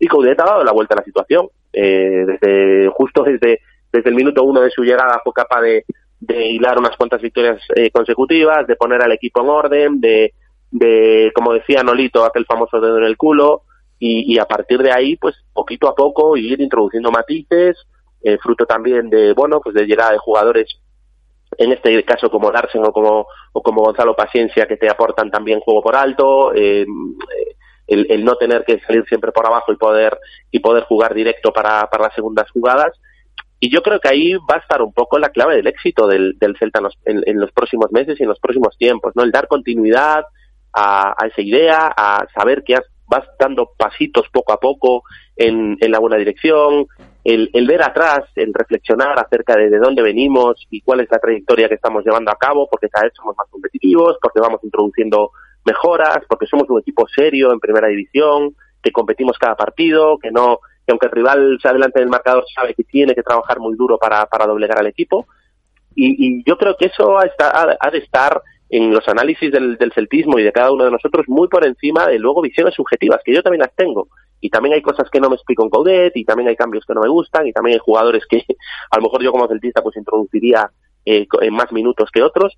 Pero al final tienes que confiar en que el entrenador es el que los ve todos los días y que las decisiones que toma están redundando en, beneficio para el equipo porque, porque el equipo va dando pasos y va creciendo con el paso de las semanas y con el paso de los meses en, la primera división. ¿no? Es que, a ver, y ya por terminar el tema, un ejemplo práctico. Tú a Coudet le puedes echar en cara lo que quieras. Es que no me gusta cómo gestionas el equipo. Es que yo pondría antes a De la Torre que a Solari. Es que no entiendo tus cambios. Pero es que con Coudet no está el Celta con la soga al cuello, ¿no? En, los puestos de descenso y ahí al filo de el pozo en primera división. No lo está. Desde que llegó, pues por todo lo que ha hecho, te guste o no te guste, el Celta se ha colocado en esa zona tranquila de la tabla otros entrenadores que igual al gran público le gustaban más, lo han tenido más difícil, no han sabido ubicar al Celta en esa zona tranquila y se ha sufrido mucho con ellos. Hemos tenido un baile espectacular de entrenadores no hace tanto aquí en Vigo. Pasó Unzué, pasó Escribá, pasó Mohamed, pasó Cardoso, pasó Oscar García Yuñén. Y, todos tuvieron muchos problemas y esos sí que estaban con la soga al cuello, ¿no? Y no eran y no eran y no eran plantillas peores precisamente. ¿eh? Ya, por eso ese es otro matiz que te introducen a veces, no, es que el Celta tiene equipo para más. No, no, a ver, vamos a reflexionar un poco. Vamos a ver qué plantillas, y, esto entras en internet y lo puedes ver, qué plantillas tenían Cardoso, Escriba, Oscar, etcétera. Oye, que hablábamos de Rafiña, de Suárez, Lobotka, había jugadores que, a priori estaban capacitados para dar un mejor rendimiento y por lo que fuese, eh, no, no eran capaces de obtener esa capacidad y esa, ese pozo que te está dejando Coudet, que efectivamente coincido contigo, José. Sí, Fíjate. A, a, con toda sí, esta sí. lista, se que deche des, mm, estuvo o único un poquinho desacordo cando foi o ano de, de Unzué Sí, bueno, a Unzué no lo podríamos sí, meter en sí, ese en ese en ese saco porque Unzué no estuvo no estuvo sufriendo, ¿no? No, eh, foi unha foi unha tempada moi parecida a un estado no que estamos agora. Que sí, pasa que, que visto con perspectiva, pois pues, viñamos de onde viñamos, de claro. semifinal de Europa League, semifinal de Copa, e moitas veces os estados de ánimo e, e o ver unha temporada boa ou mala ven dado coa perspectiva no, no que ves e de onde ves, non? Entón, pois Unzué, creo que penso que foi un dos eh que se achacaron moitas cousas que non tiña culpa e, e a perspectiva co que salimos esa tempada ou, a, ou, ou, ou que pensábamos que íbamos a loitar eh, non se viu o final reflexado no ano, no? pero bueno, é que non pode xogar semifinales de Europa League con equipo co Celta todos os anos, eso está, eso está claro pero polo que dicides o resto, pois pues, sí, é dicir a Coudet eh, non me queda máis que suscribir a anterior intervención de, de Mon porque porque é así, é dicir, gustarache máis ou menos, pero iso vendado polo estrador que cada un temos dentro, pero os números son os números e e antes estábamos pois por salir do descenso e agora pois bueno, eh, queremos queremos sacar a patiña, queremos competir por chegar a algo máis, no? Pero zona tranquila, esa nos gustaría visto ahora con perspectiva hai 3-4 anos, pois eh, xogar un partido sabendo que se perdes, pois bueno, perdeche non pasa nada e non estás con ese afogo de, de, de que non salimos, que non salimos, porque a veces nos esquecemos que eh, baixar a segunda división eh, é eh, unha escuridade sí, sí. total, porque unha por baixar, outra xa non me meto no aspecto económico co que todo repercute, e outra polo que costa subir, ¿no? Polo que costa subir, que moitas veces pensamos que cando un equipo leva moitos anos en primeira, vais a segunda e vai subir de novo ano seguinte coa gorra, e, e non é así, eh? e temos eh, exemplos non moi lonxe para saber do que do que estamos falando. Ojo con eso que tamén impone respeto, ¿no? Lo del de, descenso que a día de hoy parece lejano, pero nunca hai que nunca hay que perderle ese respeto, ¿no? A un posible descenso de categoría. Pero es que el Chacho se ha ganado, uh, se ha ganado el derecho a poder convivir con esa tranquilidad que hace mucho no teníamos hablando del Celta. No, estábamos en primera, pero sabías que si algo se torcía mínimamente, el pozo estaba ahí, ¿no? Y yo creo que afortunadamente, te guste más o te guste menos Eduardo Coudet, eh, con el Chacho desde que llegó, la historia ha cambiado relativamente, ¿no? Hablando del escenario. Mon, Felipe, ¿tenemos audios? Sí, tenemos mensajes de oyentes que están escuchando la tertulia. Vamos a pasarnos por el WhatsApp de Radio Marca Vigo a ver qué nos cuentan nuestros oyentes ahí en el 680-101-642. Hola, muy buenas, ¿qué tal?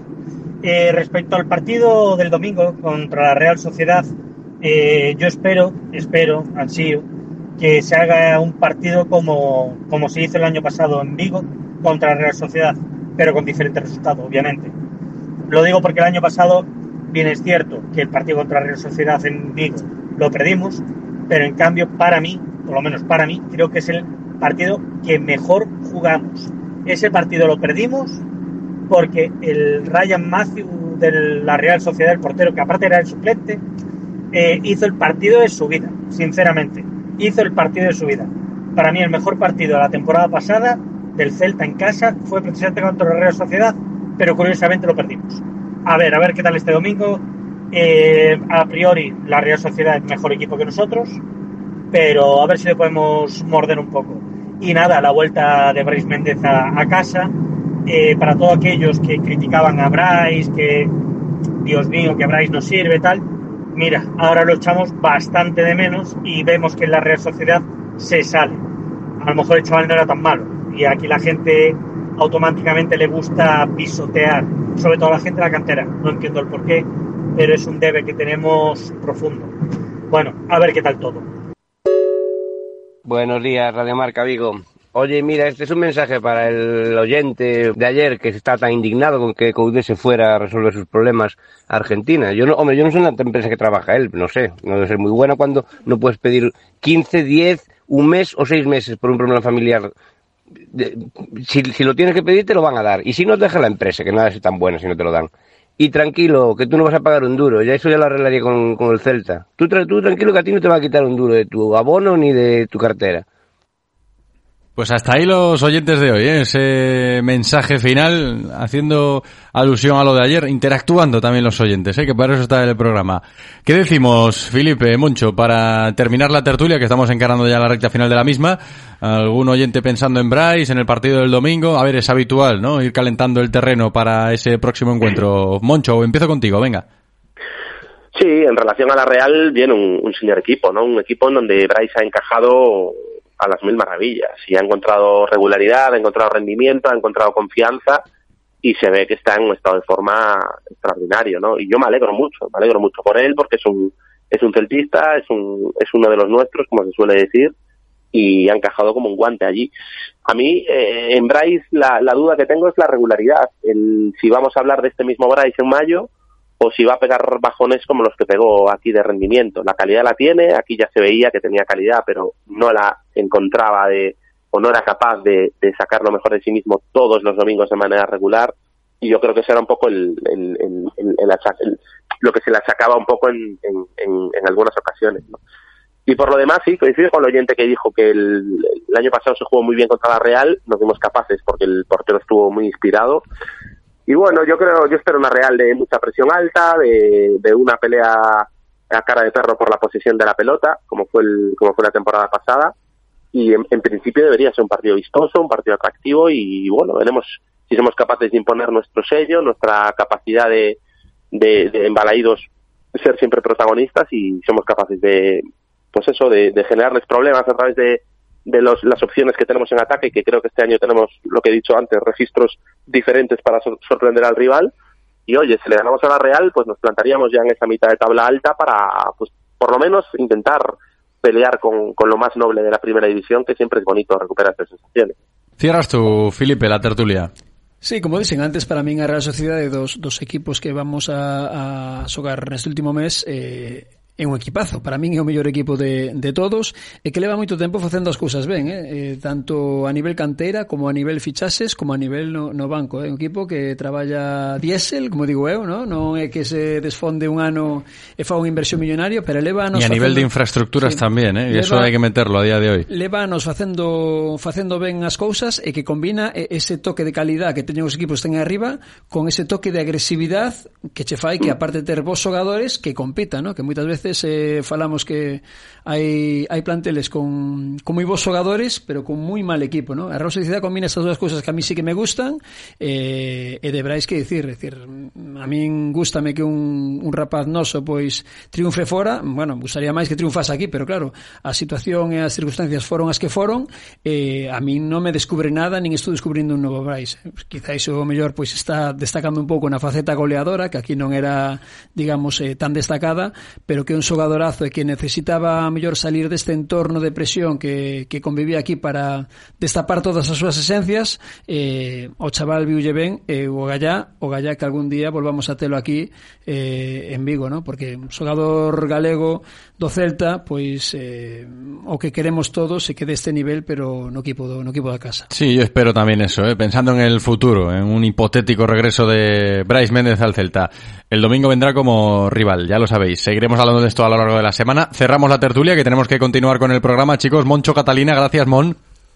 A vosotros, un abrazo. Un abrazo grande. Felipe Avalde, gracias Filipe, un abrazo. Gracias a vos, una aperta. Radio Marca, el deporte es nuestro. Radio Marca.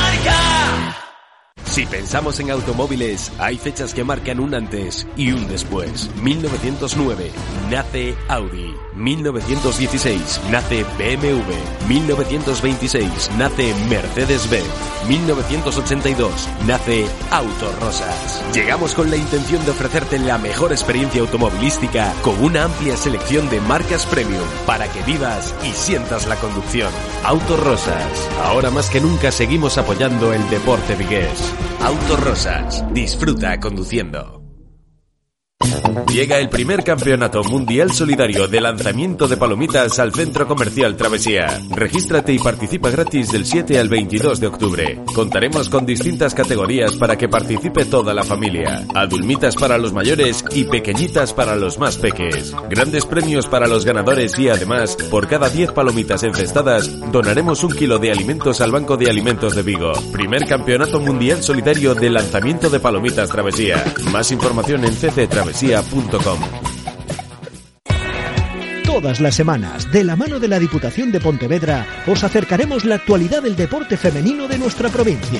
Se está trabajando bien, eh, sabemos que, pues eso, que ahora físicamente nos están metiendo más caña, igual estamos más cargadas, no tenemos las mismas sensaciones, pero... Ya no solo las jugadoras, que por supuesto que son las que trabajan día a día, o el staff que estamos con ellas, sino que el club está haciendo muy bien las cosas. Y... Eh, al lado de, de la realidad de vivir unos juegos y de que digan Paralympic Champion y después vengan nuestros nombres, o sea, la verdad es que es, es increíble. La Diputación de Pontevedra y Radio Marca Vigo con el deporte femenino. En Radio Marca Vigo os escuchamos. Vosotros hacéis la radio con nosotros. Participa llamando al 986 43 68 38 o 986 43 66 93.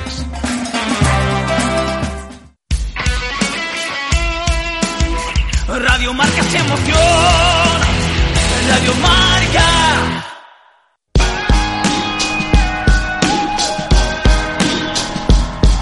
Es tiempo en Radio Marca Vigo para repasar la actualidad semanal del baloncesto de nuestra ciudad.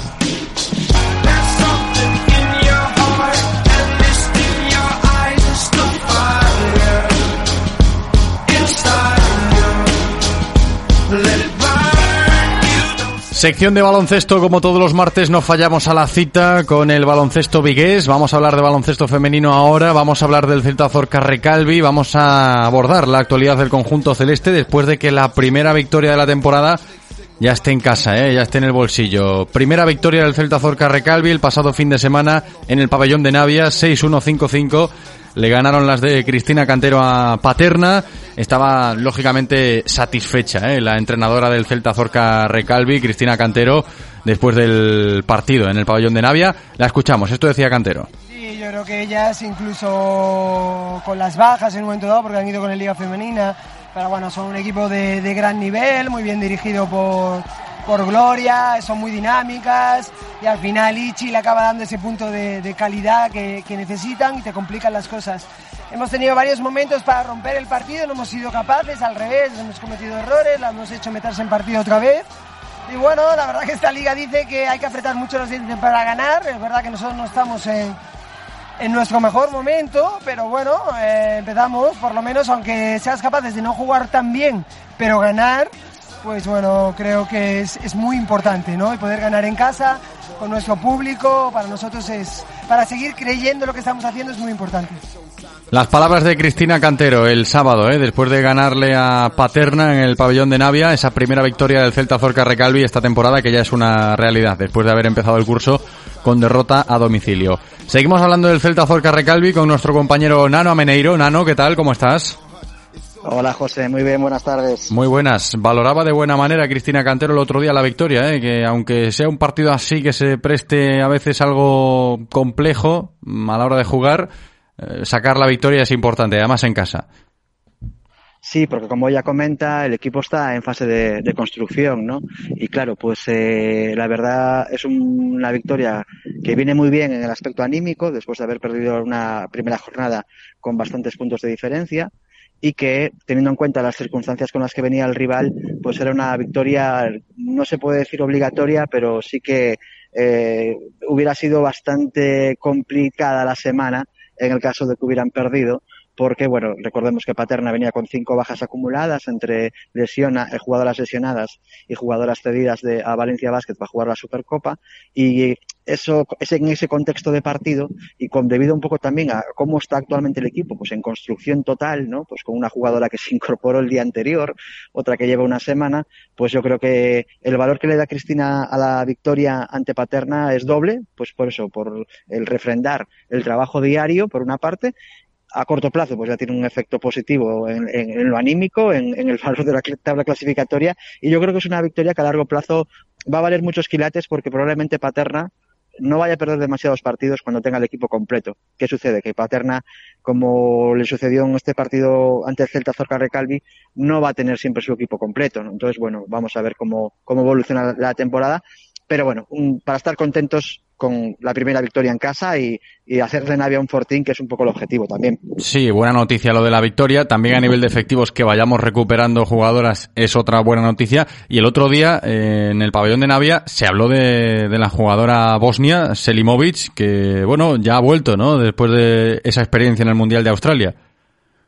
Sí, no jugó demasiado en el Mundial de Australia, porque recordemos que tiene 19 años, fue la última jugadora, por decir de algún modo, ¿no? De, la rotación de Bosnia, pero bueno, ya la pena de esta semana, José, es que hay jornada intersemanal y, y, apenas va a tener entrenamientos para ir acoplándose a sus compañeras.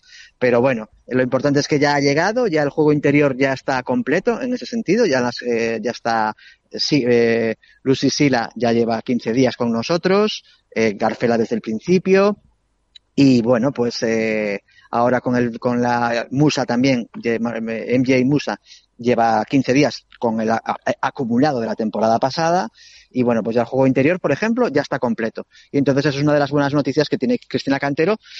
Si no hubiera jornada intersemanal esta semana, hubiera podido tener una semana para entrenarlas, pero bueno, ahora viajen a esta semana y, y, y, el ritmo no para. No, es verdad, porque si cogemos el calendario del Celta Zorca Recalvi, poco tiempo tenemos para celebrar esa victoria del pasado sábado ante Paterna. Ya lo hemos hecho, ahí queda, ¿no? Eh, que consta en acta ya. Pero es que si te ciñes a la actualidad, a golpe de martes, hay que hablar de, de ese viaje a Melilla, ¿no? Del equipo, Nano.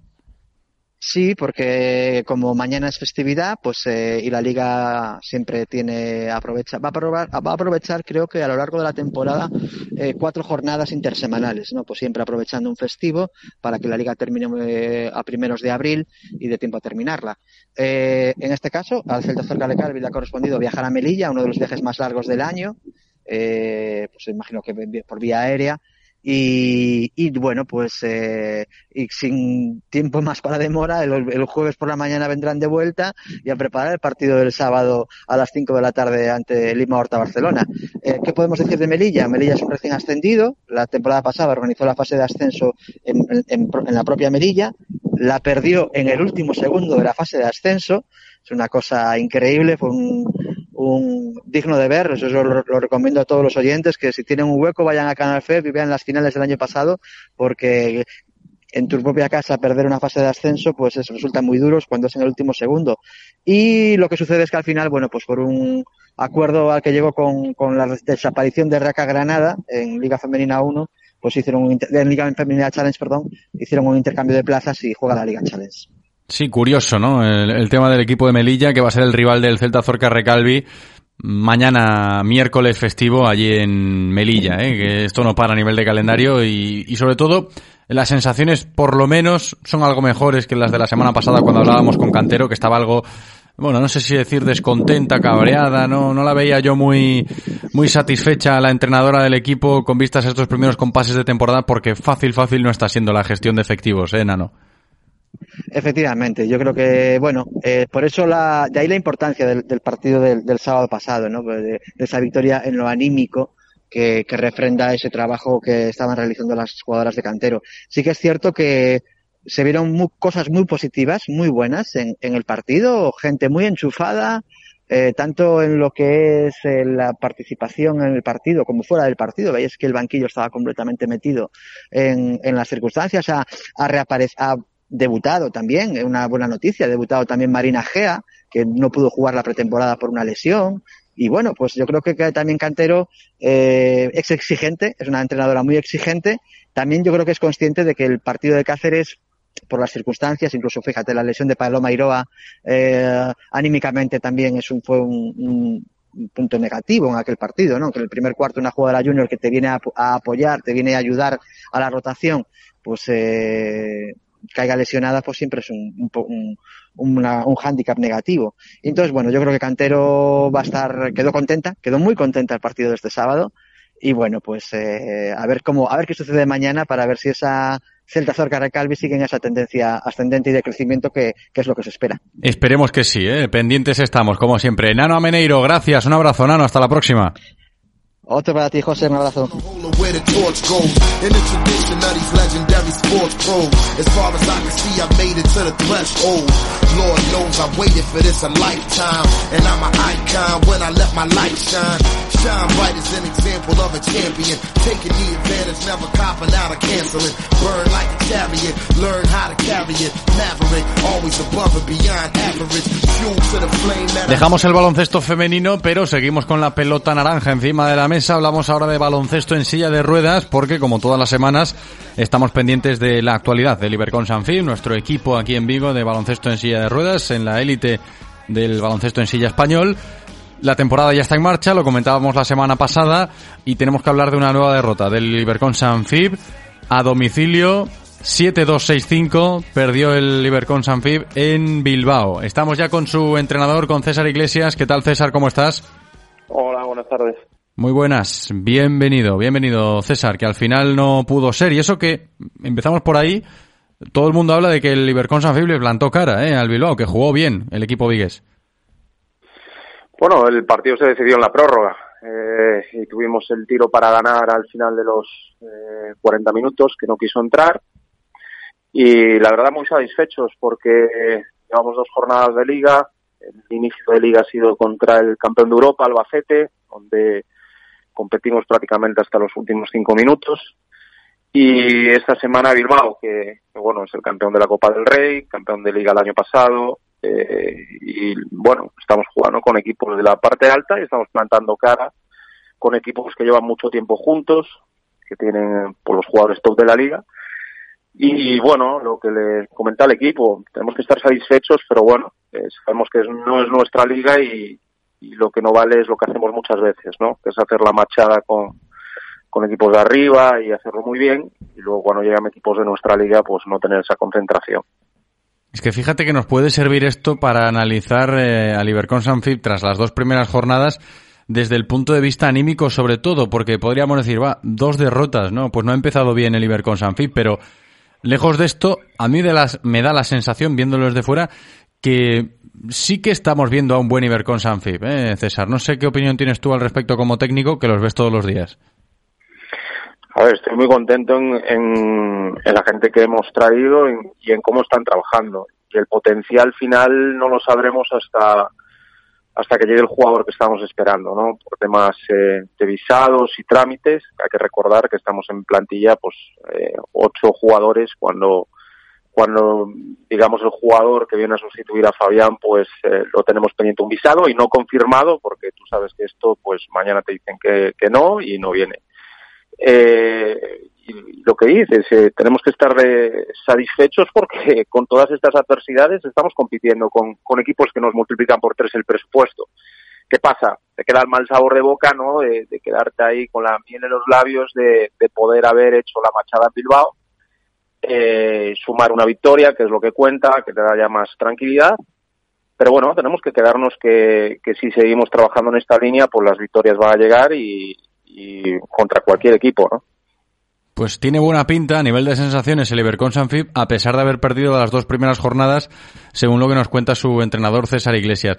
Indago en ese problema de los efectivos, César, porque también es algo que toca la actualidad del Ibercon Sanfib esta semana, una más lo del jugador que nos falta, los temas de los visados, que pasan los años y siempre tenemos algo de esto, ¿eh, César? Y sobre todo en el Ibercon Sanfib. Pasa en otros clubes, pero en el Ibercon Sanfib estamos muy acostumbrados a esto, ¿no? De, de, estar muy pendientes de la burocracia de los visados para que puedan llegar jugadores y este año no nos hemos salvado de este tema. A ver, la gente puede pensar, joa, siempre le pasa lo mismo, ¿no? Pero el, el problema es que quizás eh, de los pocos equipos que apostamos eh, por traer jugadores nuevos a la liga somos nosotros Eh, y de eso se benefician los otros equipos, ¿no? Fabián Romo, por ejemplo, está en Valladolid y claro, todos los trámites burocráticos ya se los habíamos arreglado nosotros, entonces simplemente le tienen que poner un billete de avión. Nosotros traemos los, los digamos, jugadores noveles a la liga y los otros equipos acaban beneficiando de esto, ¿no? Pagamos el, el pato. Pero bueno, es eh, lo que toca porque si económicamente no, no puedes llegar a retenerlos, pues tienes que apostar por gente nueva. Y en el, en el caso de, de estos casos que de retraso, sobre todo, lo que nos eh, un poco nos, nos cae de cabeza, sobre todo al cuerpo técnico, es bueno, si un jugador se nos mete en faltas o pasa como el otro día en Bilbao, el otro día en Bilbao empieza el partido y a Jason se le se le rompe la amarre de la silla y está cinco minutos fuera del partido, ¿no? Y entonces tú te las ves eh, para jugar en vez de con 14 puntos y medio, de, con 11 puntos, porque no tienes un jugador al que meter. Eh, eso, pues bueno, son hándicaps que, que, bueno, estamos acostumbrados a ellos, pero no dejan de ser eh, poco habituales, ¿no? No, y tanto, por eso indagaba un poquito en el asunto de los efectivos, a pesar de ese hándicap que es curioso lo que dices César de, oye, se están aprovechando de nosotros, pues que otra, otra alternativa es difícil encontrarla, ¿no? Aunque puede dar un poco de rabia, César, pensar que, oye, pues nosotros los traemos y cuando funcionan nos lo llevan rápido.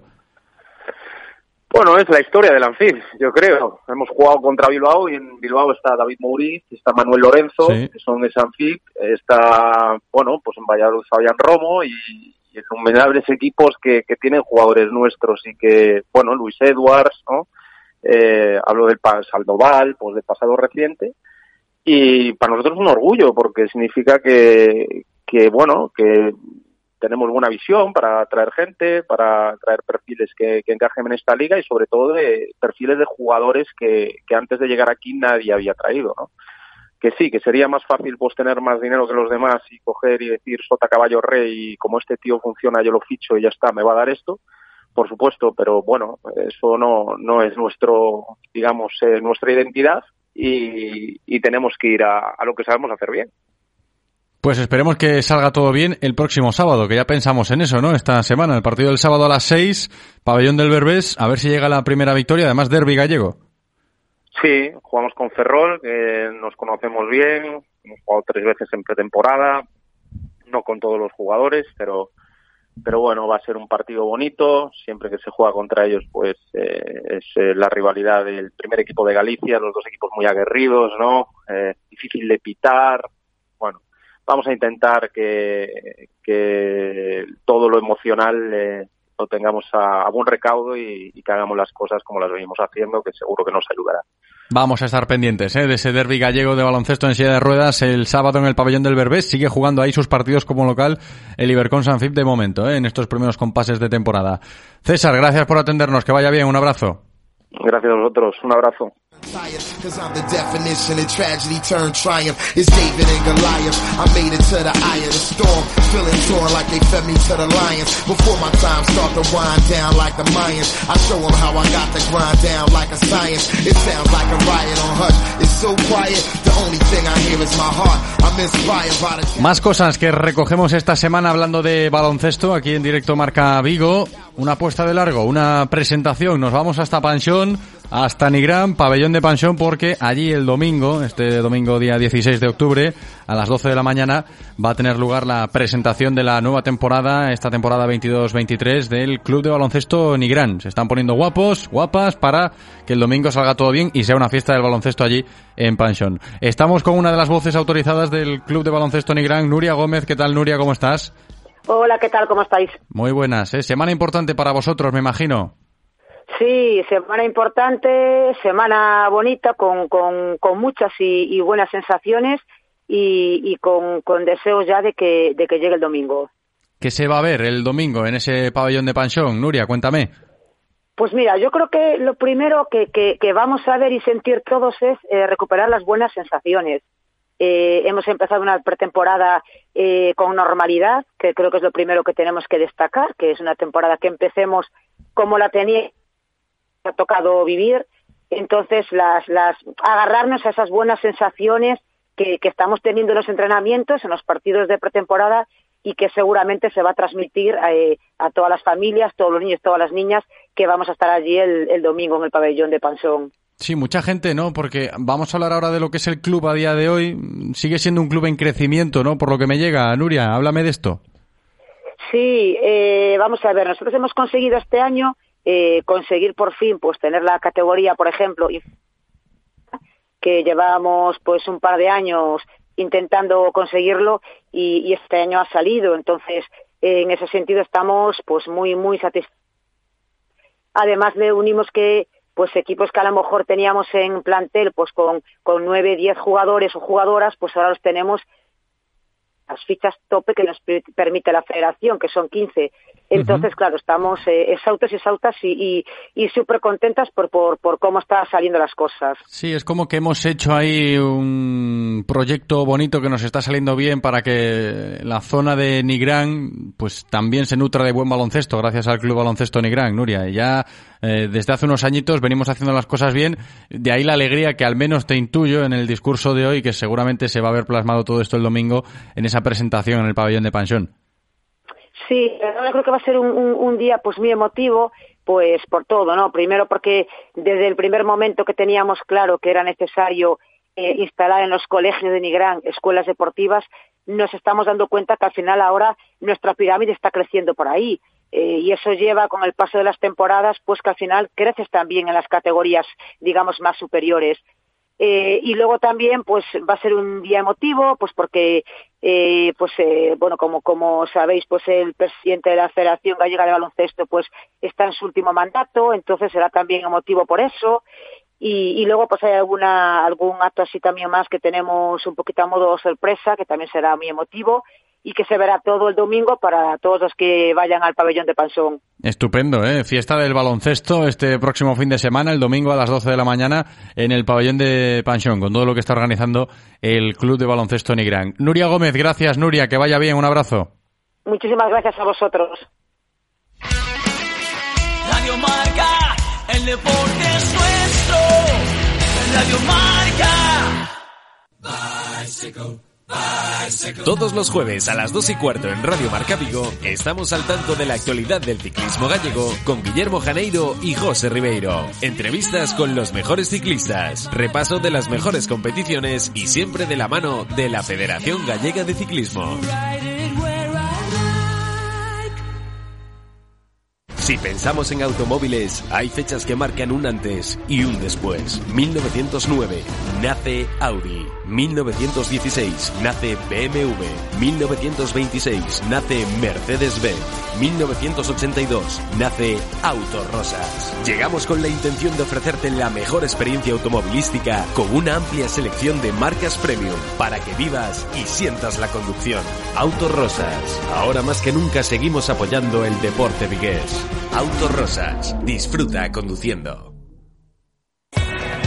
Todas las semanas, de la mano de la Diputación de Pontevedra, os acercaremos la actualidad del deporte femenino de nuestra provincia. Eh, se está trabajando bien, eh, sabemos que, pues eso, que ahora físicamente nos está metiendo más caña, igual estamos más cargadas, no tenemos las mismas sensaciones, pero... Ya no solo las jugadoras, que por supuesto son las que trabajan día a día, o el staff que estamos con ellas, sino que el club está haciendo muy bien las cosas. Y... Eh, al lado de, de la realidad de vivir unos juegos y de que digan Paralympic Champion y después vengan nuestros nombres, o sea, la verdad es que es, es increíble. La Diputación de Pontevedra y Radio Marca Vigo con el deporte femenino.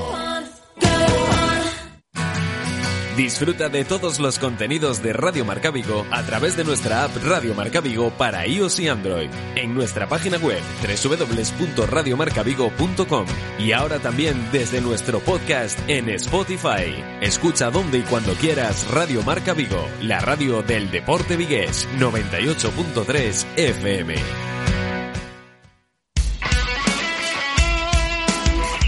Radio Marca se emoción. Radio Marca.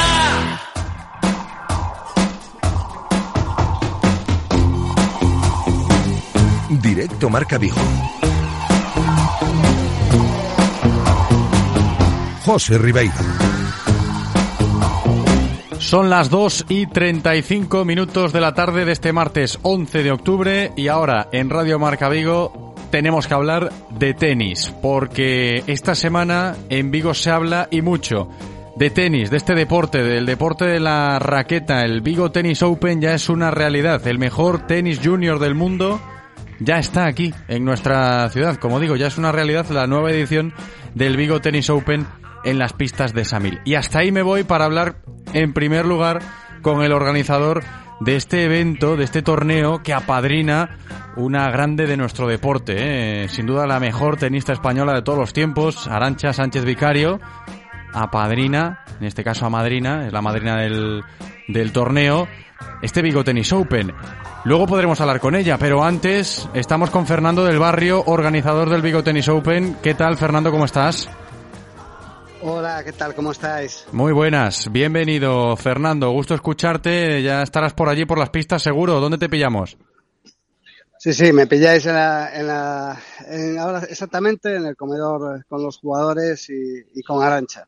Estupendo. Luego hablamos un ratito con Arancha Sánchez Vicario, que también agradecemos que se preste a atender la llamada de Radio Marca Vigo, pero antes quería hablar yo contigo, Fernando, como organizador de este Vigo Tennis Open, para que los oyentes también se den cuenta de la magnitud de este evento, ¿eh? que vienen los mejores tenistas junior a Vigo.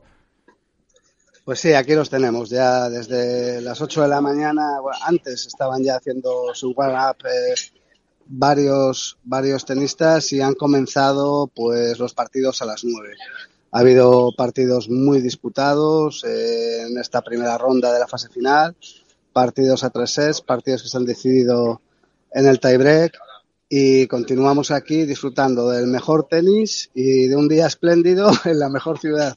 No, es que eso también hay que agradecerlo, ¿eh? Lo de jugar al tenis con buen tiempo es una maravilla y, a nivel de organización, ayer con la lluvia esta que caía, la llovizna y demás, muy pendientes estábamos, nos va a respetar el tiempo, a ver si nos respeta, ¿no, Fernando, toda la semana? Sí, sí, parece que sí, parece que el tiempo nos va a respetar y bueno, si no nos respeta, como, como ayer hemos tenido la capacidad de sacar los últimos partidos de la quali gracias a la colaboración que, que nos ha prestado el Club de Campo de, de Vigo cediéndonos sus pistas cubiertas. Eso es un puntazo también, ¿eh? para sacar adelante el torneo en caso de que aparezca la lluvia y que todo el mundo pueda ver, insisto, a las mejores raquetas del circuito mundial junior aquí en Vigo esta semana eh, de forma gratuita, porque ese es otro de los alicientes ¿no? de este Vigo Tennis Open. Los amantes del tenis en Vigo pueden acercarse. Sí, acercamos el tenis a Vigo y lo acercamos desde luego de forma gratuita, con lo, con lo cual yo animo a todo el mundo que mañana miércoles festivo, también hoy por supuesto, pero bueno, mañana que vamos a tener un día fabuloso. Es festivo, eh, no tenemos obligaciones laborales, no hay colegio, pues se acerquen, se acercan a las pistas de Samil todos los vigueses y disfruten de este grandioso espectáculo que es ver a estos chicos y a estas chicas eh, disputando eh, un tenis de altísimo nivel hasta el domingo se nos va el torneo, ¿no, Fernando? El tema de las finales, las últimas rondas, el fin de semana todo.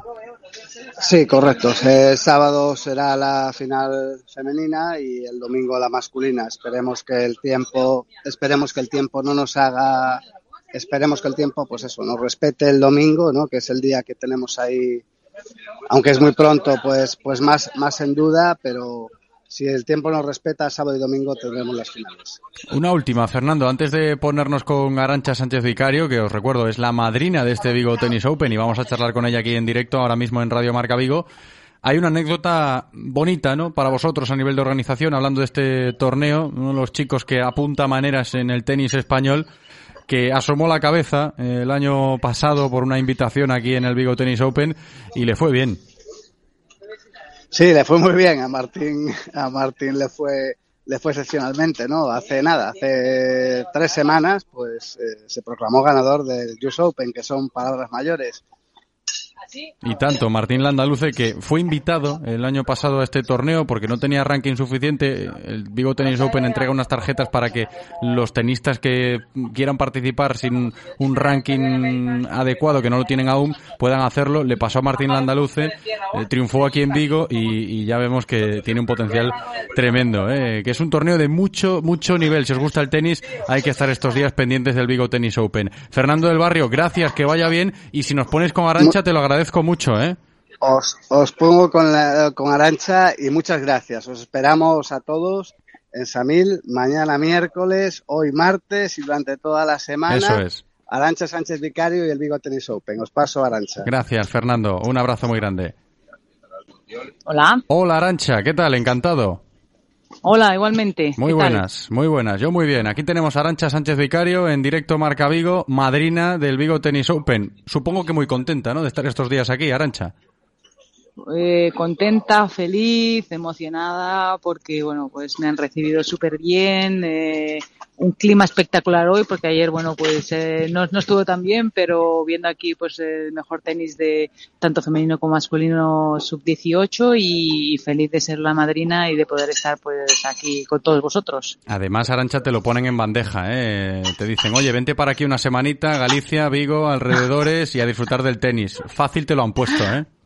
Me la han puesto muy fácil, no podía decir que no, claro que sí, aparte que bueno, pues eh, desde la barrera, como digo yo, desde fuera se ve mucho mejor, ma- menos, eh, no hay presión, no hay responsabilidades, ni todo lo contrario, sino que bueno, pues para poder aportar mi granito de arena, poder ayudar aquí y bueno, pues que hayan pensado en mí es un honor de ser la madrina y intentar, bueno, pues eh, esperar a todos que vengan a ver estos, estos chicos que realmente pues están intentando conseguir su sueño y que van a ver pues grandes partidos y mañana que es fiesta, pues que la gente se anime y no solamente mañana, sino pues todos los días que puedan para venirlos a ver aquí y aquí os esperamos y yo también, les espero a todos. Claro, porque va a estar por ahí, por las pistas de Samil, Arancha Sánchez Vicario, durante toda esta semana, con motivo del Vigo Tennis Open.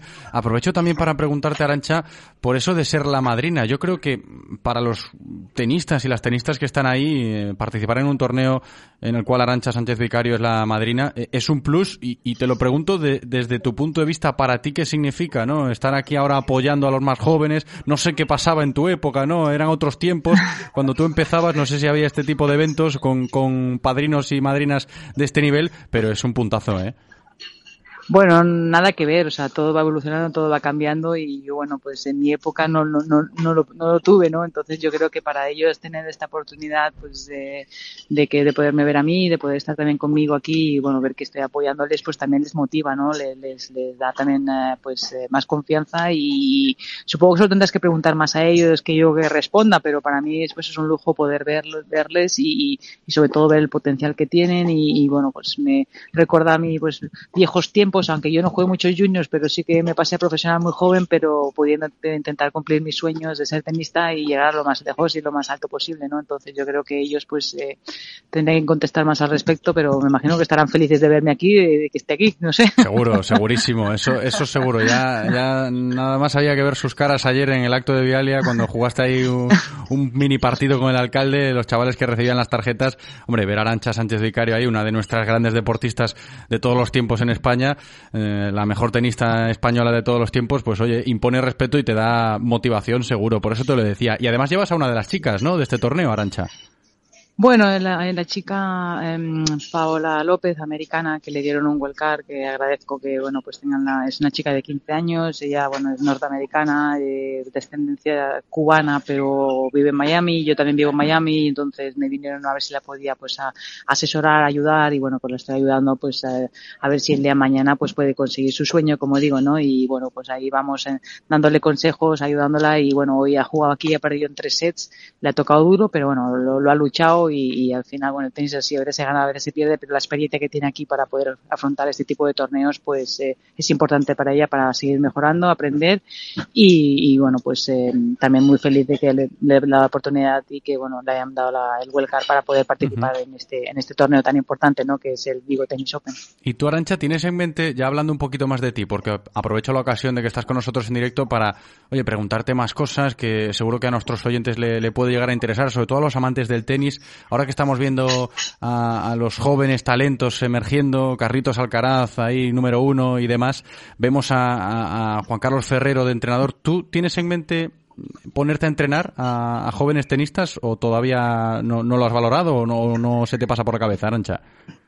Eh, bueno, la verdad es que, como sabéis, yo soy madre y tengo dos hijos, entonces esa es la mayor responsabilidad que yo tengo en estos momentos, pero si mi tiempo lo permite, ¿por qué no? Yo dejo la puerta abierta pues para poder intentar eh, el día de mañana pues a lo mejor eh, pues sí aportar y ayudar pues a alguna que otra jugadora y bueno pues eh, de vez en cuando voy asesorando pero bueno eh, entrenar entrenar necesitas dedicación totalmente y, yo creo que bueno pues siendo madres es, un poquito más difícil no de, compaginar pero bueno dejo la puerta abierta y nunca se sabe si cuando mis hijos sean más mayores pues claro que sí pues intentar pues entrenar a alguna jugadora de las buenas y, y, bueno pues o algún proyecto importante pues que, que, que vaya saliendo. Sé que todo dependerá, pero en esos momentos pues, es un poco más complicado, pero me encanta ver que, bueno, pues ex compañeros, ex compañeras, pues eh, están haciendo entrenadores, les va tan bien y, y, bueno, pues eh, realmente pues eh, también eh, tienen grandes jugadores que, que, llevan y que los resultados también, ¿no? Y yo pues ahora disfrutando también desde fuera, ¿no? Como digo, desde desde la barrera y bueno, viendo cómo disfruto eh, cuando juega pues Carlito Alcaraz, ¿no? Y bueno, pues eh, y también pues con las, con las chicas, ¿no? Con el tenis femenino que bueno, pues están ahí entre las mejores y, y que lo están haciendo muy bien, ¿no? Esperemos que bueno, pues continúen haciéndolo y, y durante muchos años más, ¿no? Interesante, interesante la reflexión de Arancha pensando en ese hipotético futuro como entrenadora, a ver qué nos depara el futuro, porque tú sigues viendo mucho tenis, ¿no, Arancha? Sí, sí, no, o sea, yo sigo involucrada de, de, de, otra manera, pero bueno, el tenis me ha dado mucho, es mi pasión, me encanta, me gusta enseñar, más que, más que ser entrenadora, me gusta pues dar, eh, como digo, asesorar, ¿no? Y bueno, pues siempre que puedo aporto y ayudo a otras chicas también de eh, eh, buenas jugadoras de las diez primeras también, o sea que voy haciendo, lo que pasa que bueno, pues con mi obligación de madre pues también es lo, la prioridad, pero, pero bueno, voy haciendo un poquito de, de las dos cosas y, y, y bueno, pues claro, involucrada en mi deporte que siempre sido el tenis y ahora pues desde fuera de otra manera, ¿no? ¿Y, te llama mucho la atención lo que estamos viendo a día de hoy, el tenis del presente con respecto a, tus tiempos, aquella época? Que es cierto que todo evoluciona y, todo va cambiando, pero alguien que lo ha vivido, además eh, tan intensamente como lo viviste tú cuando llegaste a ser número uno del mundo, que acercaste eh, el tenis a, mucha gente aquí en España, ¿no? En aquella época. Ahora también tenemos una época dorada, hemos visto, hemos crecido con Rafa Nadal, mm, mi generación y muchas otras, ahora Carlitos Alcaraz aparece. ¿Qué te está pareciendo el momento actual del tenis? Vemos a Muguruza, vemos a Badosa, las chicas también aportando lo suyo. No sé si desde tu punto de vista ha cambiado demasiado, porque seguimos siendo muy buenos, ¿eh? hablando de tenis. No, yo creo que España siempre ha sido un potencial pues de grande tenis y sigue siéndolo y bueno pues eh, yo en mi época pues eh, aporté un granito de arena, ¿no? Siendo pues la primera mujer española, ¿no? En conseguir eh, la número uno del mundo y bueno, después han venido todos los grandes campeones que, y campeonas que, que, han, que han seguido y yo estoy disfrutando muchísimo tanto con los hombres como con las mujeres y somos, yo creo que la envidia de muchos países de tener tan, tan buen nivel, ¿no?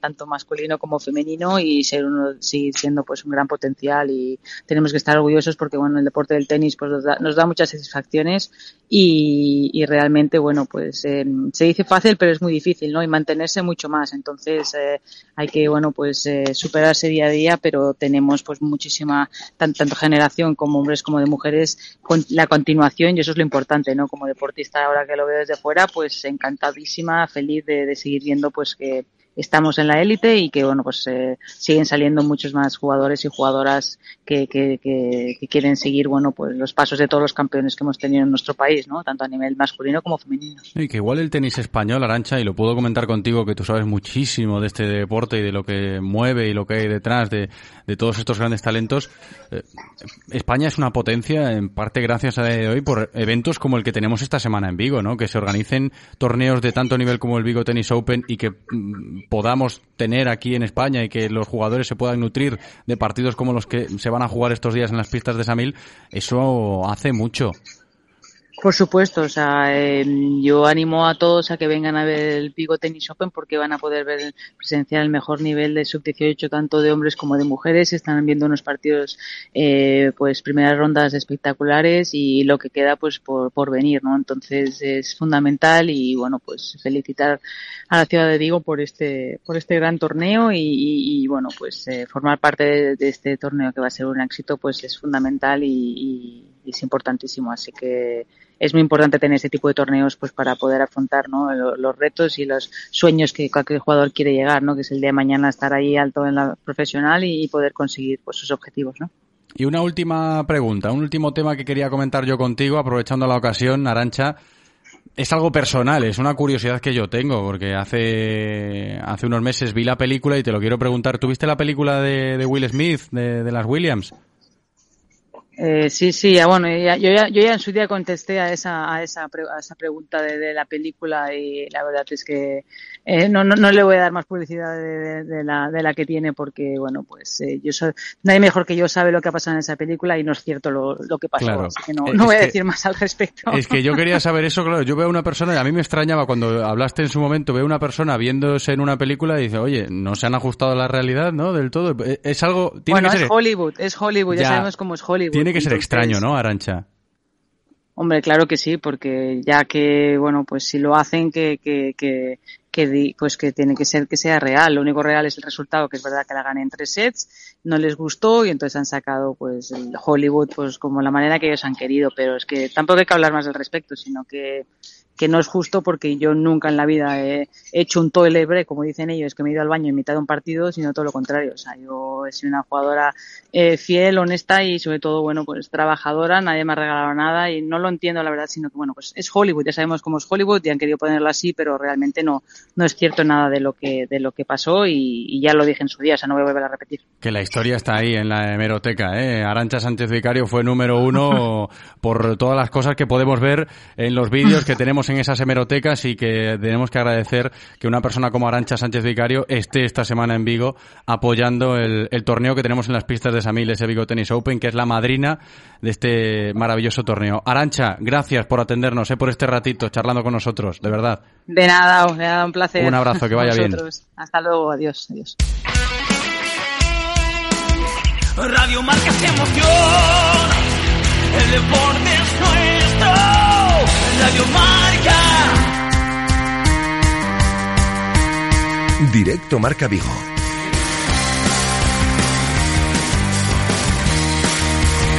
José Ribeiro.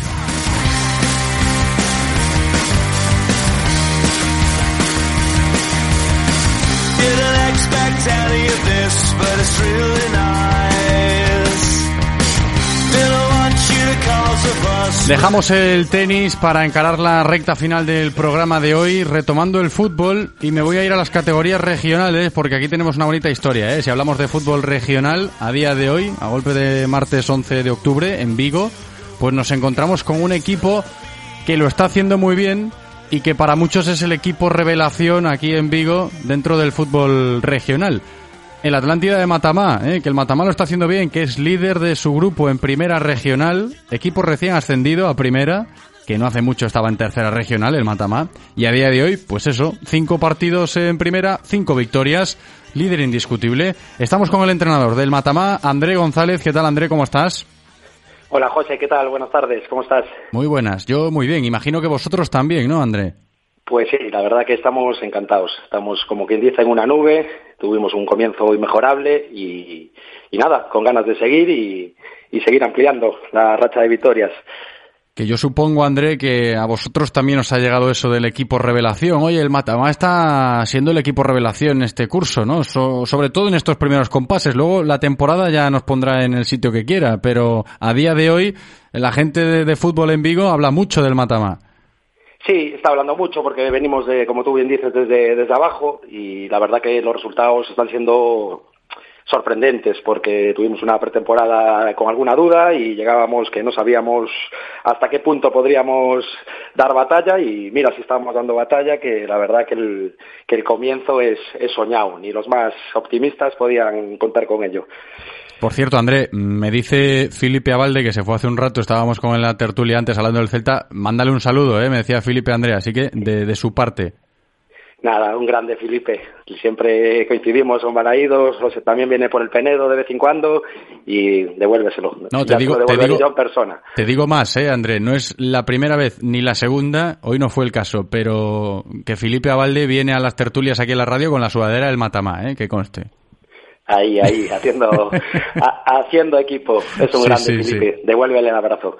Yo, yo se lo envío, yo se lo envío que seguro que nos está escuchando. Se marchó hace un ratito de la radio, seguro que, que nos está escuchando ahora mismo y le llega, ¿eh? Pero sí que viene a veces, Felipe, con la sudadera del Matama, que es el equipo revelación en vivo, hablando de fútbol regional. Y te quiero preguntar por la historia, para que nuestros oyentes conozcan un poco mejor de dónde viene este Matamá, que a día de hoy está en primera regional, es una categoría ya importante, hablando de fútbol regional, justo por detrás de la preferente, pero es que el Matamá no hace mucho estaba en tercera, estaba ahí, eh, lo que para muchos es el pozo del fútbol regional, que a veces es muy difícil salir de ahí, pues eh, no, hace, no hace mucho que estaba el Matamá ahí, André.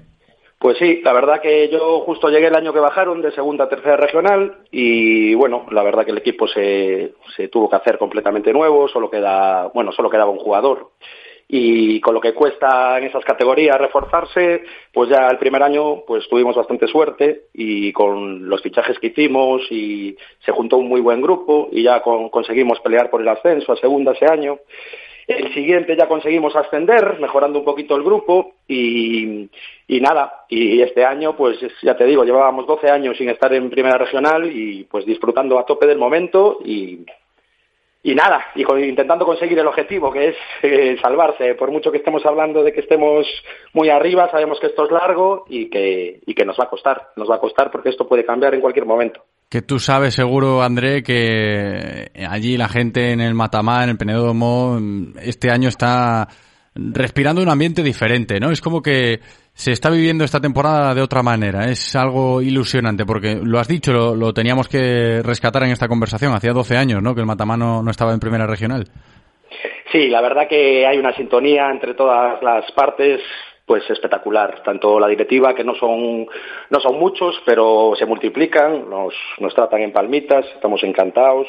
Eh, la afición, que le ha ido costando, pero se ha ido enganchando y ahora la verdad que tenemos una afición de 10, eh, somos el jugador número 12, como quien dice, y después sobre todo yo creo que el secreto es la plantilla que tenemos, que que son pues amigos entre ellos y al final tú ya sabes que en el campo por un compañero lo das todo, pero por un amigo te dejas el alma y yo creo que ese es el plus que nos está dando estos buenos resultados y a intentar pues continuar y intentar sentar las bases este año, conseguir la permanencia, que gracias a Dios en cinco jornadas ya tenemos el 33% hecho y bueno, y una vez que consigamos el objetivo, pues si se puede soñar, se, se soñará y si no, pues a pensar en el próximo año.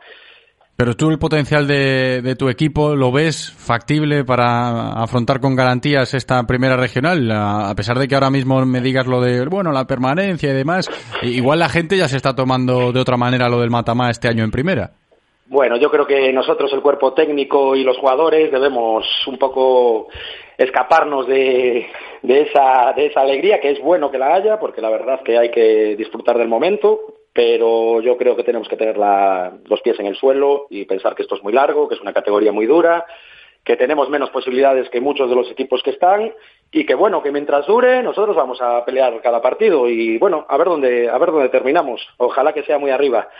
Espero que sí, espero que le vaya bien al Matamá en Primera Regional, uno de nuestros equipos de Vigo que ya en esa categoría, pues oye, compite contra equipos del resto de la provincia y en la faceta personal, hablando de ti, André, me imagino que también aparece ahí un orgullo, un sentimiento de pertenencia que se va desarrollando con el paso de las temporadas, ¿no? Oye, te dan un equipo en Tercera Regional y lo consigues colocar ahí ahora mismo en lo más alto de primera regional después de unas cuantas temporadas, eh, yo creo que ahí has desarrollado un, un sentimiento que no sé cómo se describe ahora, por eso te lo pregunto. Pues felicidad, felicidad de, de, ir al campo, de ver que antes pues solo había dos o tres padres de jugadores y que ahora hay toda una grada llena, que están los chavales del club, pues se creó pues una dependencia de club de eso, es, eso es importantísimo. Y yo, aparte, coordino allí la base y ya te digo, tanto niños como, como padres están en, viéndonos a ver y, están haciendo un grupo y la verdad que es un gusto, es un gusto. Ojalá dure mucho y, podamos mantenerlo durante años y yo creo que esto ya, ya por lo menos no lo vamos a perder. Eh, después podremos ganar, podremos perder, pero lo que se ha creado, la verdad que es muy importante, tanto para el club como para nosotros y ojalá perdure. Que le quiten lo bailado ¿eh? al Matamá que se está saliendo esta temporada en Primera Regional. Es el equipo revelación del fútbol regional vigués a estas alturas del curso. Líder invicto en su grupo en Primera Regional. El entrenador del Matamá es André y ha estado charlando con nosotros. André González, gracias. Un abrazo, André, que vaya bien. Muchas gracias a ti, José, por darle también visibilidad a los equipos modestos. Para eso estamos. Hasta la próxima. Chao, chao. Venga, gracias. Chao, chao.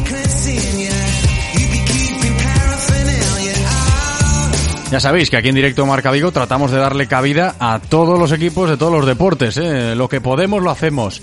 Gracias Andrés por cumplir en la técnica. Gracias a vosotros por escucharnos. Llegamos a las 3. Me despido hasta el jueves. Chao.